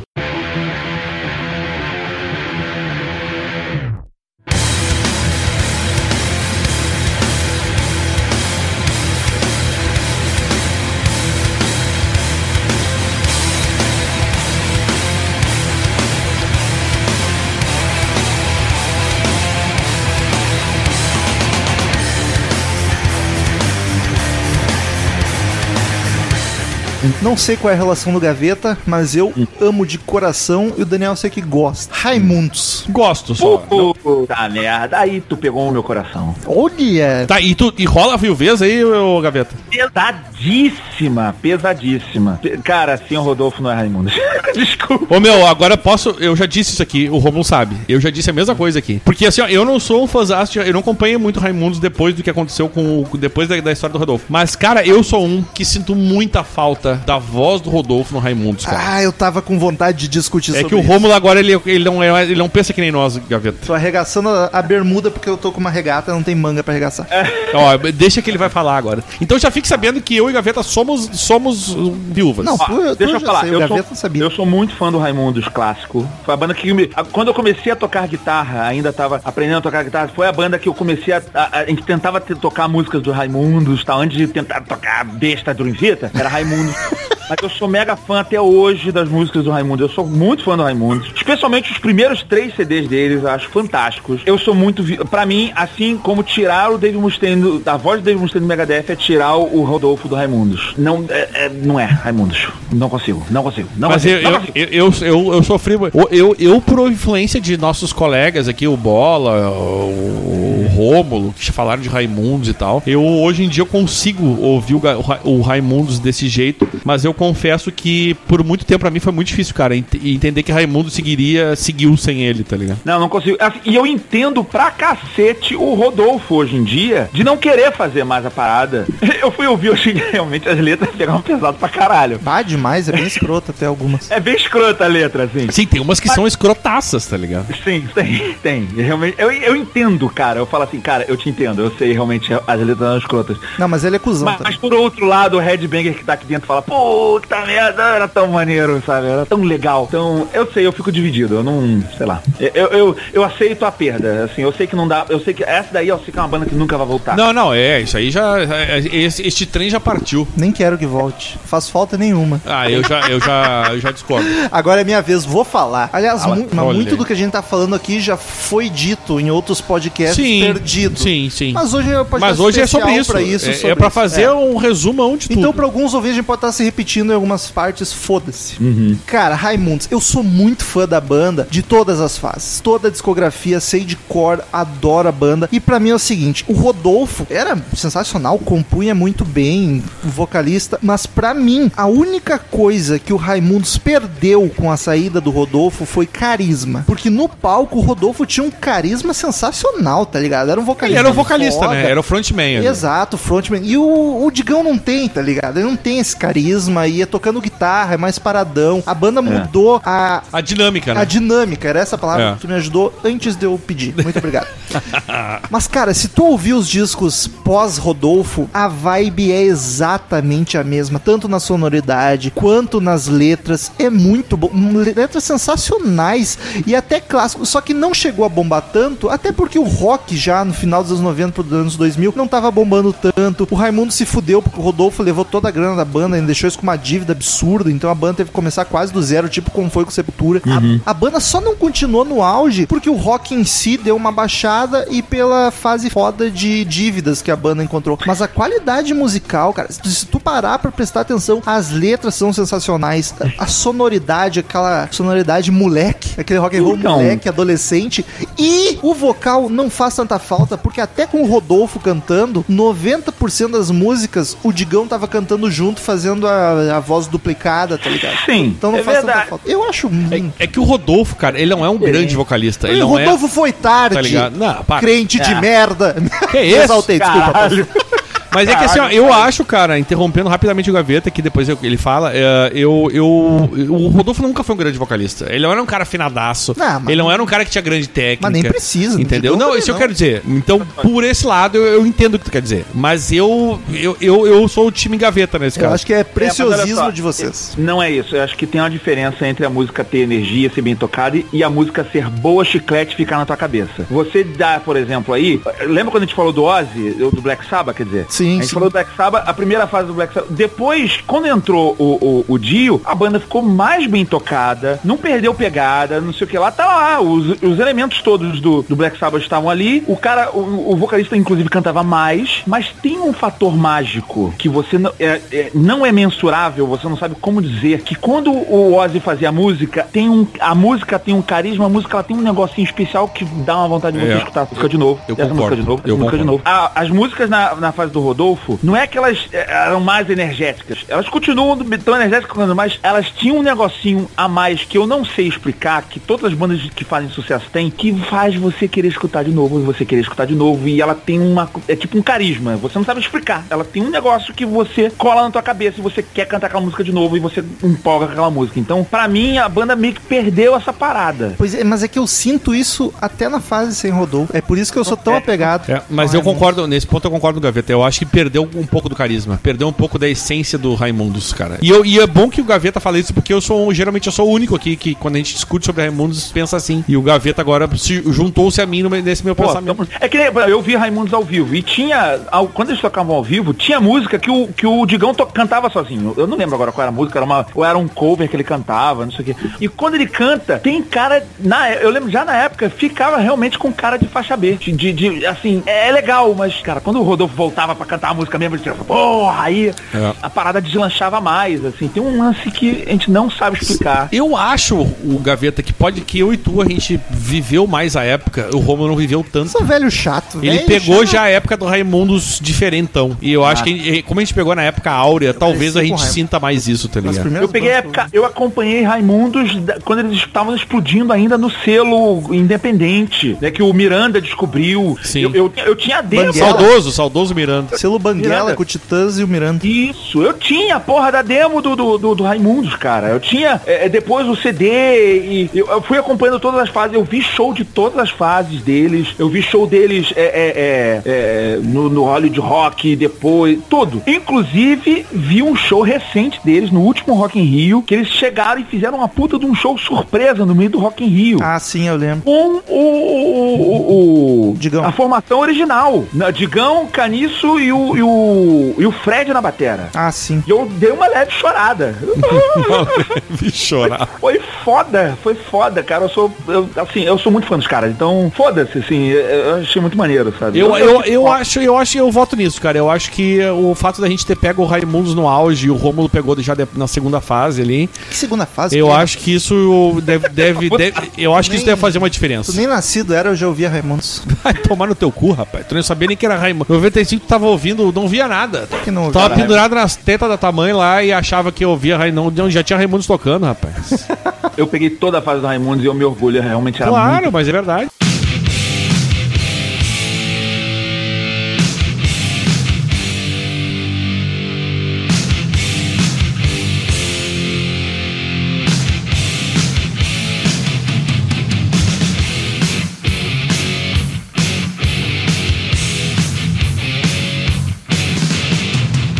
Vamos pras últimas aqui, que já tá. Gente, teria muitas bandas pra gente falar, mas o papo flui demais aqui. Dá então... até fazer um episódio 2, hein? Exato, pro Natal do ano que vem. É. Vamos lá. Papai Noel. Papai Noel era bom no Natal? Eu sou viúva do Papai Noel. Viúva do Papai Noel Verde, né? Que era da Groenlândia.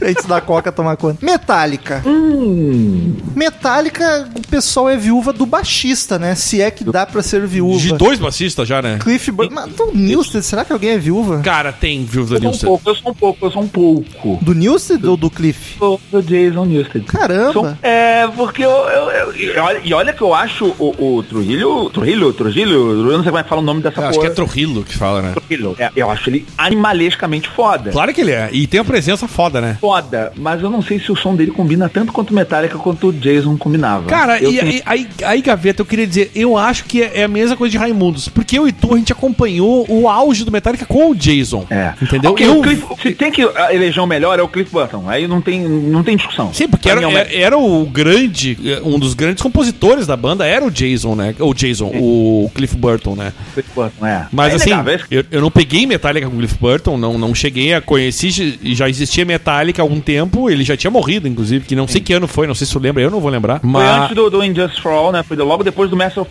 Olha, depois de qual CD? É. De Master of Puppets, que Isso. muitos consideram o melhor CD de metal de todos os tempos. Exato, e eu, eu, ia dizer, eu já ia arriscar dizer que é o melhor CD do Metallica, mas é bem isso, não é só do Metallica. Master Não, é considerado me- é, é, muito por muita gente o melhor de metal dos todos os tempos, é bem isso. Eu- Eu já devo ter visto, sei lá, cinco listas, eh, cinco listas dos melhores CDs de todos os tempos. Em quatro, Master of Puppets estava em primeiro. É verdade. E do Metallica, certamente muita gente cita ele Dark como o grande. dele. Mas pra mim, eu, É, eu como vi- eu vivi a época e curti pra caralho o Black Album. Pra mim, o Black Album do Metallica é melhor, mas isso não interessa aqui nesse momento. Black Album é minha, minha porta de entrada pro heavy metal. Pra- eu devo... eu, eu digo que pra mim também, Gaveta. A minha porta de entrada, eu, eu gosto de heavy metal hoje por causa do Black Album. Black Eu- Album me levou a esse mundo de desgraceira. Tu vê que a- e aí vocês entendem como as gerações faz sentido, porque eu também, a minha porta de entrada pro heavy metal foi o Black Album Anos Metallica. 90, né? É verdade. Que é uma Como é, que a puta gente do álbum, né, cara? como é que a gente não vai ter carinho pelo Jason Newsted agora depois dessa porra? Não tem como. Exato, e aí que eu digo, a nossa viuvez que as pessoas hoje, os jovens, tipo o Pena que Rômulo, o Metallica não tinha carinho por ele, né? tipo o Rômulo, que tá fedendo a leite aí, não entende? Pô, 27 Né? anos fedendo a lei. Eu e o Gaveta, sim, sentimos falta do Jason porque a gente ouviu e conheceu o Metallica com o Jason Nilsson. Isso. O, o- é, assim, vou- eu vou fazer agora, agora você é o advogado do diabo. Tem aquele lance também. A gente pode estar dentro daquele contexto que a gente falou, de repente, o baixista novo, o Trujillo, é, ele pode estar naquele lance, ele tá passando por uma fase ruim da banda e ele, infelizmente, é o cara que tá na banda. E é, ele pegou uma fase já diferentona. Mas eu vou dizer que nem é fazer ruim, Gaveta. Não, não, é, O eles passaram por uma tá fase muito ruim. bom. Mas ah, o- passou no é. Sentenger e ele nem compôs Mas nem eu digo, tocou. a grande fase do Metallica foi com Jason e Cliff Burton, sem dúvida é. nenhuma. Não, é a grande fase do Metallica. Sim. O último disco do Metallica foi, eu não acho, é, é- é bom, mas é, é, é. Eu achei Não, bem mas é que eu digo, Gaveta, eu gosto bom, muito do não- álbum. Mas ele não. É que hoje em dia, na posição que a gente Passável, tá, de um álbum recém-lançado, querendo ou não, é, entre várias aspas aí, Hum. mas nessa, nessa fase, é um, eu acho um, um álbum bom. Mas é que tu não, Não. tu não pode comparar com o que foi feito antes também, né? É um álbum bom, mas eu, eu, eu já esqueci, por exemplo. Eu, eu meio que foi, passou. É legal, Sim, tipo, é... tu não lembra de uma música específica dizendo, pô, essa música é foda, né? Mas tu tem É. TDAH, Gaveta. Tu esquece tudo. Deus, não. Tem muita banda nova fazendo música boa. Isso aí. ah, só Mas é, é, mas eu concordo. E, e- e eu acho que talvez por, por- por- de novo, porque a gente ter conhecido na época e- Não, mas e, o- e evoluído com o Metallica, talvez a gente sinta mais isso do O que me deixou surpreso de ter viúva do Jason, não é por ele ser ruim nem nada disso, até porque é o parte mais bombada do Metallica é com ele. Mas é porque depois do Cliff os baixistas não apitaram muito. É por isso que eu digo, tipo, o Jason e o. Apesar que tinha música que o Jason cantava, que acho É, super. Mas no incrível. sentido, eu entendo, no sentido de dizer que, tá, o baixista era o cara que tava É, fazendo ali, era mais mas... um contratado. É, o Cliff exato. não, era outro fucking membro da banda. Ah, ele e era- digo mais, era o melhor Eu ia dizer, eu banda. acho que era o grande membro da banda. Opa, grande membro é perigoso, né? É por isso que eu fico surpreso em ter viúva do Newsted, porque não Mas ele fez um muito. Black Album, entendeu? Não, isso sim, mas, pô, Black Album eu diria mais que a obra do Lars e do James, como Eu não todo sei, o resto. entendeu? Eu não sei Eu dizer. também, eu Mas- também não sei. Tem, tem umas músicas ali com baixo bem presente, uma linha bem. Não sei. Sei Bem lá, bonita, Eu acho que. né? parece- Me parece muito um trabalho em conjunto. Mas eu entendo o que o. Romulo quer dizer, que parece que o Metallica, depois do Cliff, o baixista foi meio que um cara que tava ali pra fazer o trabalho dele. É. Entendeu? Ele Eu não tava ali pra, pra, pra fazer, tipo, vamos compor e tu vai ser um, sabe? Era meio que, tá, o Cliff, tá- tá o Cliff, ó. O, Jason. Jason. tá aqui e agora tá o Trujillo. Então, tipo, parece que não é o, o essencial da. Ele não, não fez falta. Exato, É que o, o Jason era um, sofria bullying da banda, que é uma das histórias mais ridículas do heavy metal. Os caras contratam um maluco e depois desplugam o baixo dele na gravação pra sacanear o cara. Ê, lançamos um disco É. sem baixo, seus otários. E aí o, É. o Trujillo é muito funcionáriozão, tá ligado? Isso que eu acho esquisito. Pois é. É, Mas aí o problema não é o Trujillo, é, é, é o, é o direcionamento da banda. Não, É. O cara- total. Isso, é, isso. o E o Jason. Porque é o- uma coisa que, eu- que a gente até fez uma piadinha com o Henrique do, do o Kirk Troco é Disco, outro, que a né? O Kirk é outro, que não apita nada. No, no- no- a gente fez a piadinha com o Henrique do Troco Disco que tava aqui com a gente, que a gente gravou, né? Parece que o, o baixista ele tem que preencher a cartelinha, né? Os, levar os, os carimbos lá pra poder ter direito a alguma coisa. E o Trujillo parece realmente, cara, parece que é um cara que contratado que tá ali. A visão que eu tenho do Trujillo. O Jason eu nunca tive essa visão. Parece se você conhece o trabalho dele, do Trujillo. Porque esse cara toca baixo pra caralho. Ele é monstruoso. E ele tem uma presença foda, né, cara?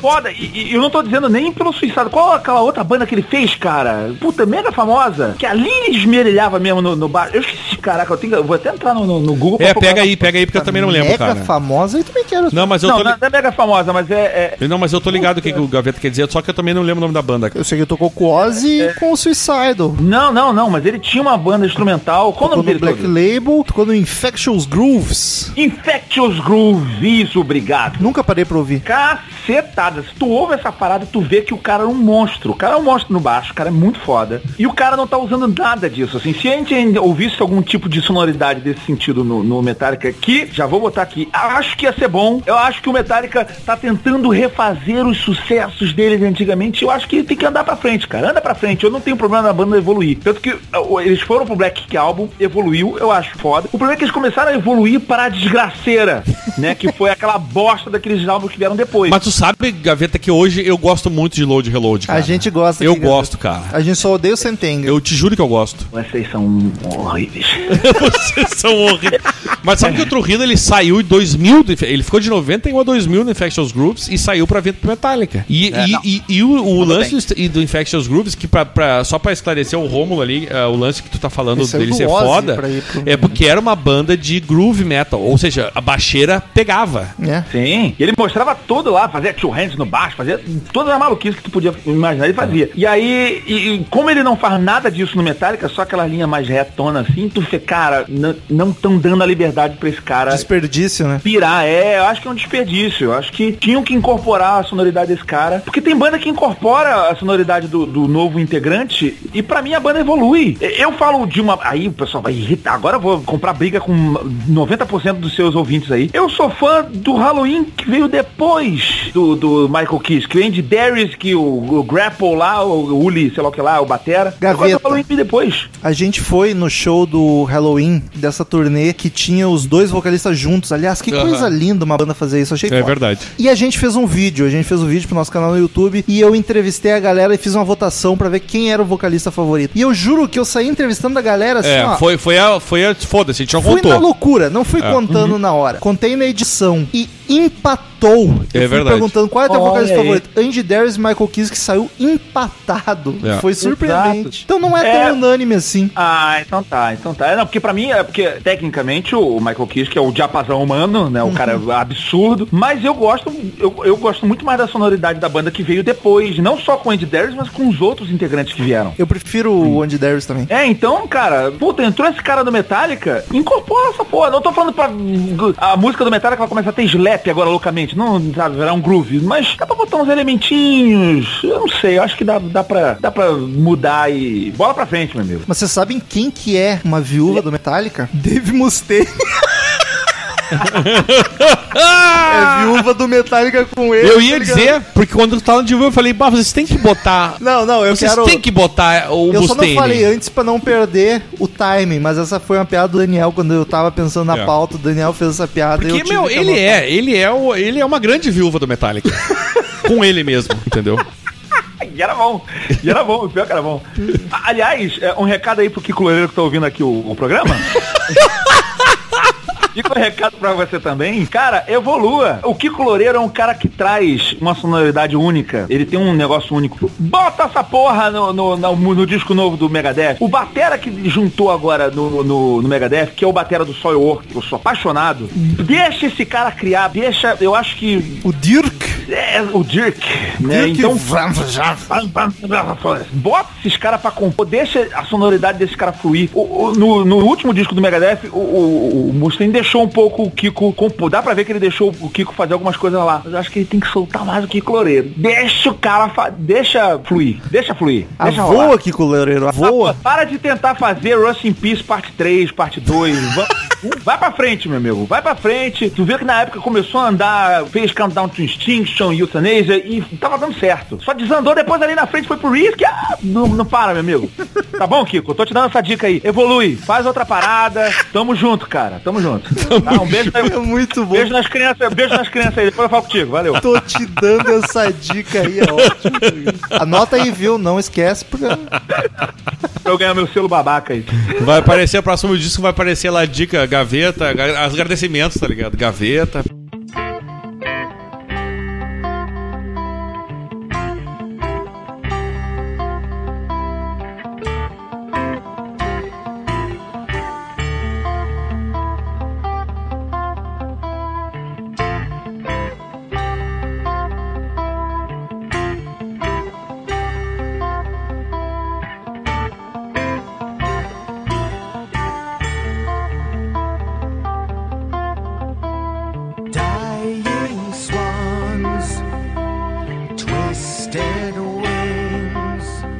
Vamos à última, então, pra Vamos, encerrar. vamos, vamos, vamos pra encerrar. Vamos Ali encerrar. eu tenho várias aqui, fica pra uma parte 2, mas vamos uma última que eu acho que das que eu tenho anotado aqui é que o Gaveta pode palpitar mais. Iron Maiden.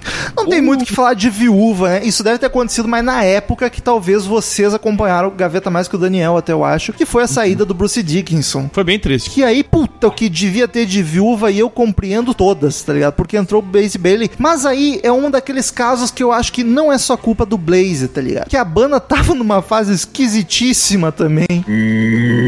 Não, aí você vai comprar comigo. Tu acha que a, tu acha que a culpa é toda do Blaze? é total desse bosta. Olha só.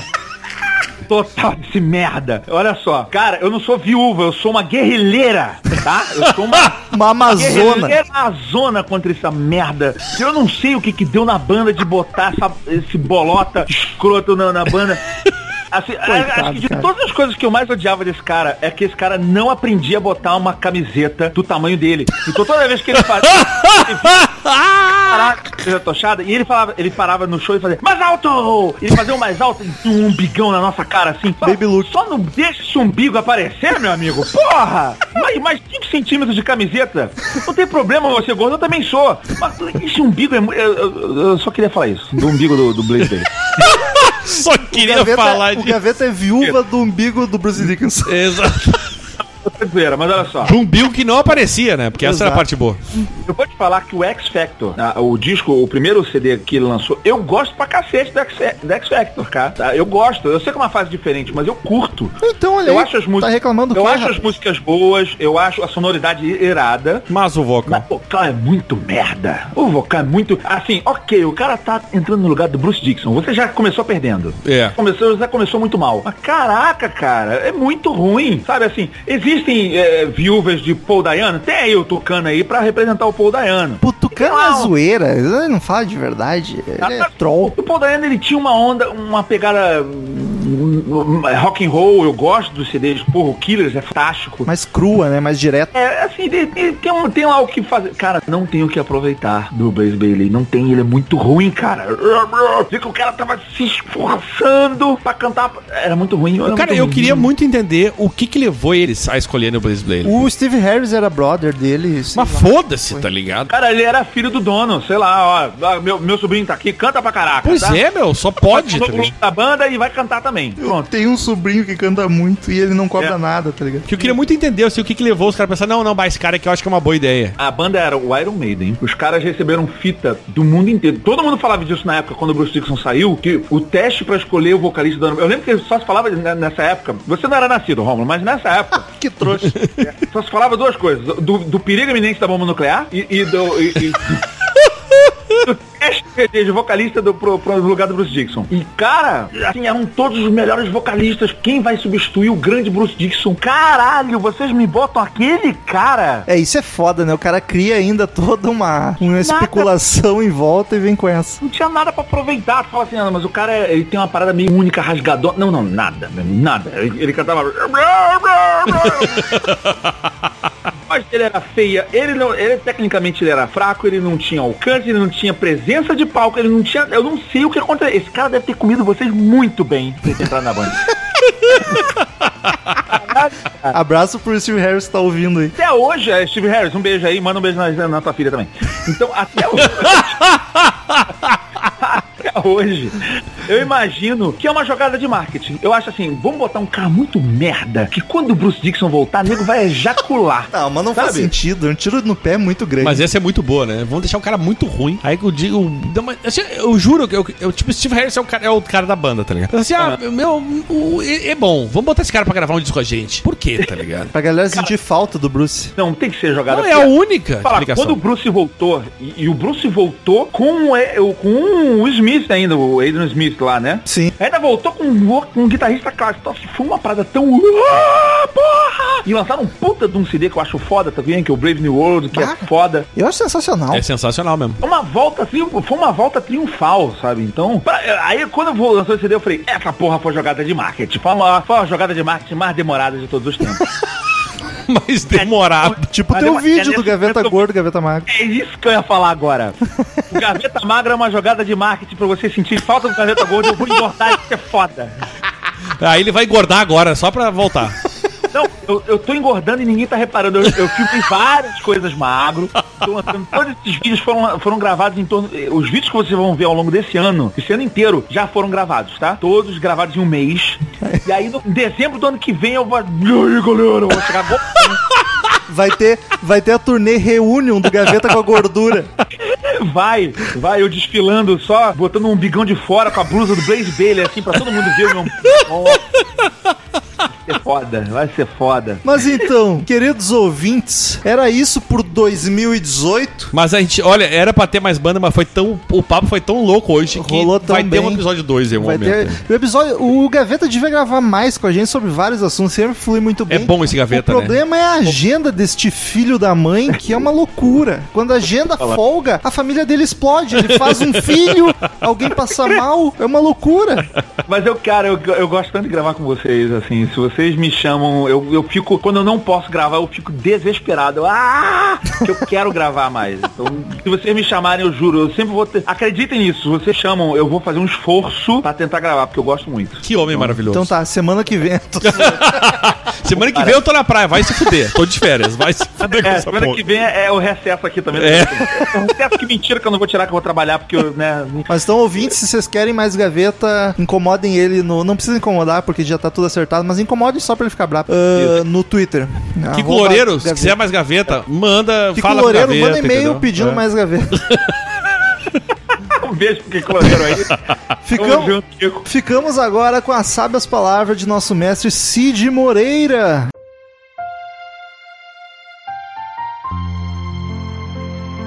Michael Kiske é o diapasão humano. Gaveta 5412. É mesmo. Return to sender. Return to sender. I gave a letter to the postman. He put it in his sack.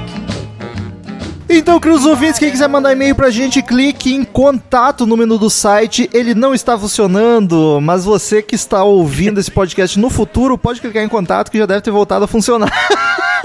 No momento não está funcionando. Você pode mandar e-mail direto para crazymetalmind, arroba crazymetalmind.com, que a gente lê no ar sem sombra de dúvidas. Siga-nos no Twitter, arroba crazymetalmind, arroba Romulo Konzen, arroba Ezerhard, arroba Gaveta. Siga-nos no Instagram, arroba crazymetalmind. É isso aí, sucesso, padrim, PicPay, etc. E temos aqui para leitura do último, última leitura de e-mails de 2018, temos o destaque do Crazy Metal Mind de 2018, Leandro Bola aqui presente. Não é nem tanto, mestre. Tô aqui pra garantir o 13 terceiro.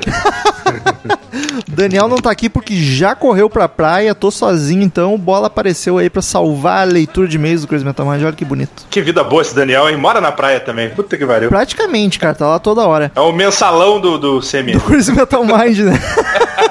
É onde está, Só o, férias. onde está o Queiroz e onde está o Crazy Metal Mind, né? O Crazy Metal Mind, o Daniel, tô louco. O Daniel. Tivemos pouquíssimos e-mails, hoje só quatro. Eu tenho uma suspeita, que seja três suspeitas. O assunto do último episódio, Barbas, Batalha de Barbas, não tem muito que a galera acrescentar. Segundo, nós estamos com a página contato bugada, não tá funcionando, então muita gente deve deixar de mandar por causa disso.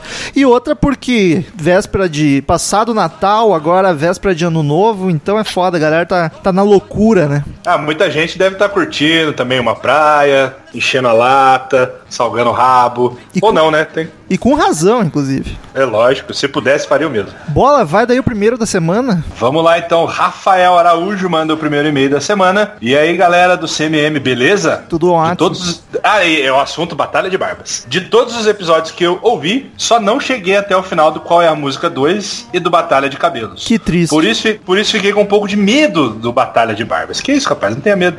Mas ou- ouvi esse da barba todo. Talvez porque eu já não tenha cabelo e tenha barba. Tamo junto. Representatividade, né? Porra, gostei desse Rafael Araújo. Muito bom. É um conteúdo bem visual. Eu mesmo só escuto o podcast em situações impossíveis de estar com o Google aberto para ver as fotos. Sorte minha que a grande maioria dos citados eu conheço. De toda forma eu gostei. Destaque por estar na disputa, o Lula ladrão roubou meu coração. Muito bom saber também que vocês ajudam muitos ouvintes com depressão. Eu não sofro disso, mas tem algumas pessoas próximas que sim. Ah, todo mundo tem, né, cara? Infelizmente. É, é mu- infelizmente. É muito útil saber que uma simples indicação de podcast pode ser de extrema importância na vida de uma pessoa. Abraço, Rafael Araújo, de Recife. Muito boa. E o próximo é de Neto Durval. Ele diz o seguinte: Olá, pessoal do Crazy Metal Mind, beleza? Tudo ótimo. Primeiramente, gostaria de desculpar-me quando escrevi o meu e-mail anterior com uma frase apenas. Não imaginava que vocês iriam ler no ar. Risos, risos. Tomei o maior susto quando escutei meu nome após o episódio das barbas. Risos, risos. A gente lê tudo, cara. Que foi muito bom, diga-se de passagem. Fiquei morrendo de medo do Dave Grohl ganhar. Ainda bem que foi o Leme. cara, eu também fiquei, por um momento, eu fiquei aflito. Falando em Leme, estou lendo a biografia dele. Que história, meus amigos. Daria um ótimo episódio de podcast. Não só daria, como já deu. Tem episódio sobre o Leme Kilmister. Tem sobre o Motorhead. Tem um só sobre ele, sobre a vida dele. Que é, cara, é antes do episódio 10. Vou chutar que é o 6. Então é, bem complicado. Ouça pelo, por sua conta e risco. Pô, eu, lembro, eu lembro desse episódio, cara. Eu sei o Daniel brigando o tempo todo e o Douglas tentando puxar pro episódio. Exato. É. Se não é informativo, é engraçado, pelo menos. Ele dá sequência. Sobre o episódio 380, Slash Living the Dream, fui ouvir com mais atenção o disco depois de escutar o episódio CMM. Adorei o disco, como os três anteriores. A carreira solo dele é demais, sacia um pouco a vontade daqueles que, como eu, curtem um hard rock barulhento, sujo, farofa e datado, risos, risos. Estou bem habituado à voz do Miles, compartilho da opinião do Daniel. Pra mim, ela não sou irritante. O disco é redondinho, certeiro, sem frescura. Minhas prediletas são Mind Your Manners ou Manners. Manners. Manners. Mais ou menos. Assim como a homônima do Pearl Jam e Driving Rain. Assistiu o show. Olha, essa, essa homônima do Pearl Jam é uma porrada, cara. Punk rock até os ossos. Olha Desculpa, aí. pode. Assisti o show dele solo três vezes. Estou me programando para ver no ano que vem novamente. Grande abraço a todos e um ótimo 2019. Contem com a minha audiência em 2019. Durval Neto, Santos sempre Santos. Olha, um torcedor santistas pelo jeito. É, olha, e, e novo, hein? O que é um milagre. Vai daí, boleta. Olha que alegria, vou ler aqui o e-mail de Patrícia Giovanetti. Deixou saudades aqui em Guaratinguetá, viu, Paty? Beijo. Ah, é, Paty te visitou aí, né? No chá de fralda Oi, da cara. sua menina. Ah, foi demais conhecer ela, cara. Um beijo pra ela e pro Felipe também, que é gente boníssima. É, fala, meu povo! CMM, suas batalhas inusitadas. Quando é que vai ter a de sobrancelhas? Porra, o Daniel não vai participar. É, verdade. viu? Da intimidade, ó. É, vamos- Fala, falando sobre barba, eu curto uma bem feita, daquelas mais curtinhas. E se for grisalha, mais bonita ainda. Beijo da Nico. Olha aí. Fiquei com ciúme. Eu, eu acho que dá uma gostosura no homem. Aquela roçadinha no cangote. Quem não gosta de uma roçadinha no cangote? Ô, tem até amigos que. Não, achei injusto. que gostam. Achei injusto Jesus não estar na batalha, mas foi bem representado pelo Lula ladrão roubou meu coração. Isso, a É frase. que o Lula é mais importante do que Jesus, por isso. e também está sendo crucificado. Injustamente! Olha aí, o Daniel sai eu faço a festa nessa. Ai, ai, chama seus amigos comunistas, né? Pra, pra, es- pra esquerdar o podcast. No mais, queria já deixar os meus parabéns pelo ano do CMM. Foi muito trabalho, mas o bi- o bichinho cresceu mais que os músculos do Rômulo esse ano. Até porque não é difícil, né? Como é que tá a academia, Rômulo? Tá firme? Cara, esse fim de ano tá foda, mas tô desde agosto indo todo dia, faltando um que outro só. Pô, cara, eu tô. ah, Esse fim de ano eu tô, tô, tô, tô um pouco longe da academia, mas é normal. Natal e Ano Novo é foda, eu vou me estragar pra caralho, em janeiro eu volto com tudo. É isso aí, me- metas para 2019. E vamos para 2019, que será o ano do podcast. Beijos enorme, enormes, feliz ano novo a todos. Amo vocês. Atenciosamente, Paty Giovanetti. Olha que funcionária formal e, e- e dedicada. Beijo, Paty. Aliás, agradecimento especial pra Paty também. Em 2018, não fosse a Paty, CMM não estaria onde está. Botando ordem na, na casa, né? A Paty, ela trabalha no backstage do Crazy Metal Mind, é quem faz as engrenagens girar aqui. e o último e-mail de Carlos Augusto Monteiro do Rio de Janeiro. Assunto Heaven, Have a Nice Day.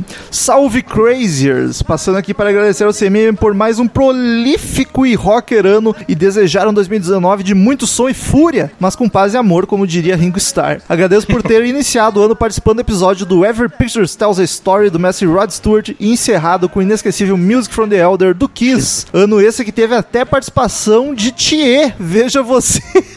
É verdade. e as magníficas estreias em áudio de Bola e Pate, coisa linda. Olha que bonito. Ah, Carlos é um fofo. Deixa agora eu colocar minhas barbas de molho e ir comer a rabanada fria que sobrou do Natal. Cia em 2019. Beijundas, Carlitos, o ancião. Mas lembrando que I'm just a boy. I am just a boy. Bem louco, Carlos. Eu pensei que, pelo título ali, eu achei que ele ia conseguir enfiar o Bon Jovi no assunto barba. Eu falei, ué. Pois é, eu pensei também, mas não veio. Já é, foi melhor, Carlos. Acho que é impossível até. A barba do Bon Jovi tá no peito, né? Não tá no queixo.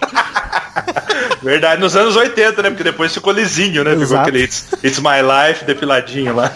Queridos ouvintes, pouquinhos e-mails essa semana. Muitíssimo obrigado por esse ano maravilhoso nos ouvindo. Crazy Metal Mind aumentou a audiência, tá com um número de downloads bem bacana. Muitos e-mails, muitos padrinhos novos. Sem vocês, Crazy Metal Mind não existiria. Muito obrigado. Esperamos que 2019 vocês conti- continuem nos acompanhando, porque vai ser um ano difícil por uns motivos que eu não vou explicar aqui, tá ok?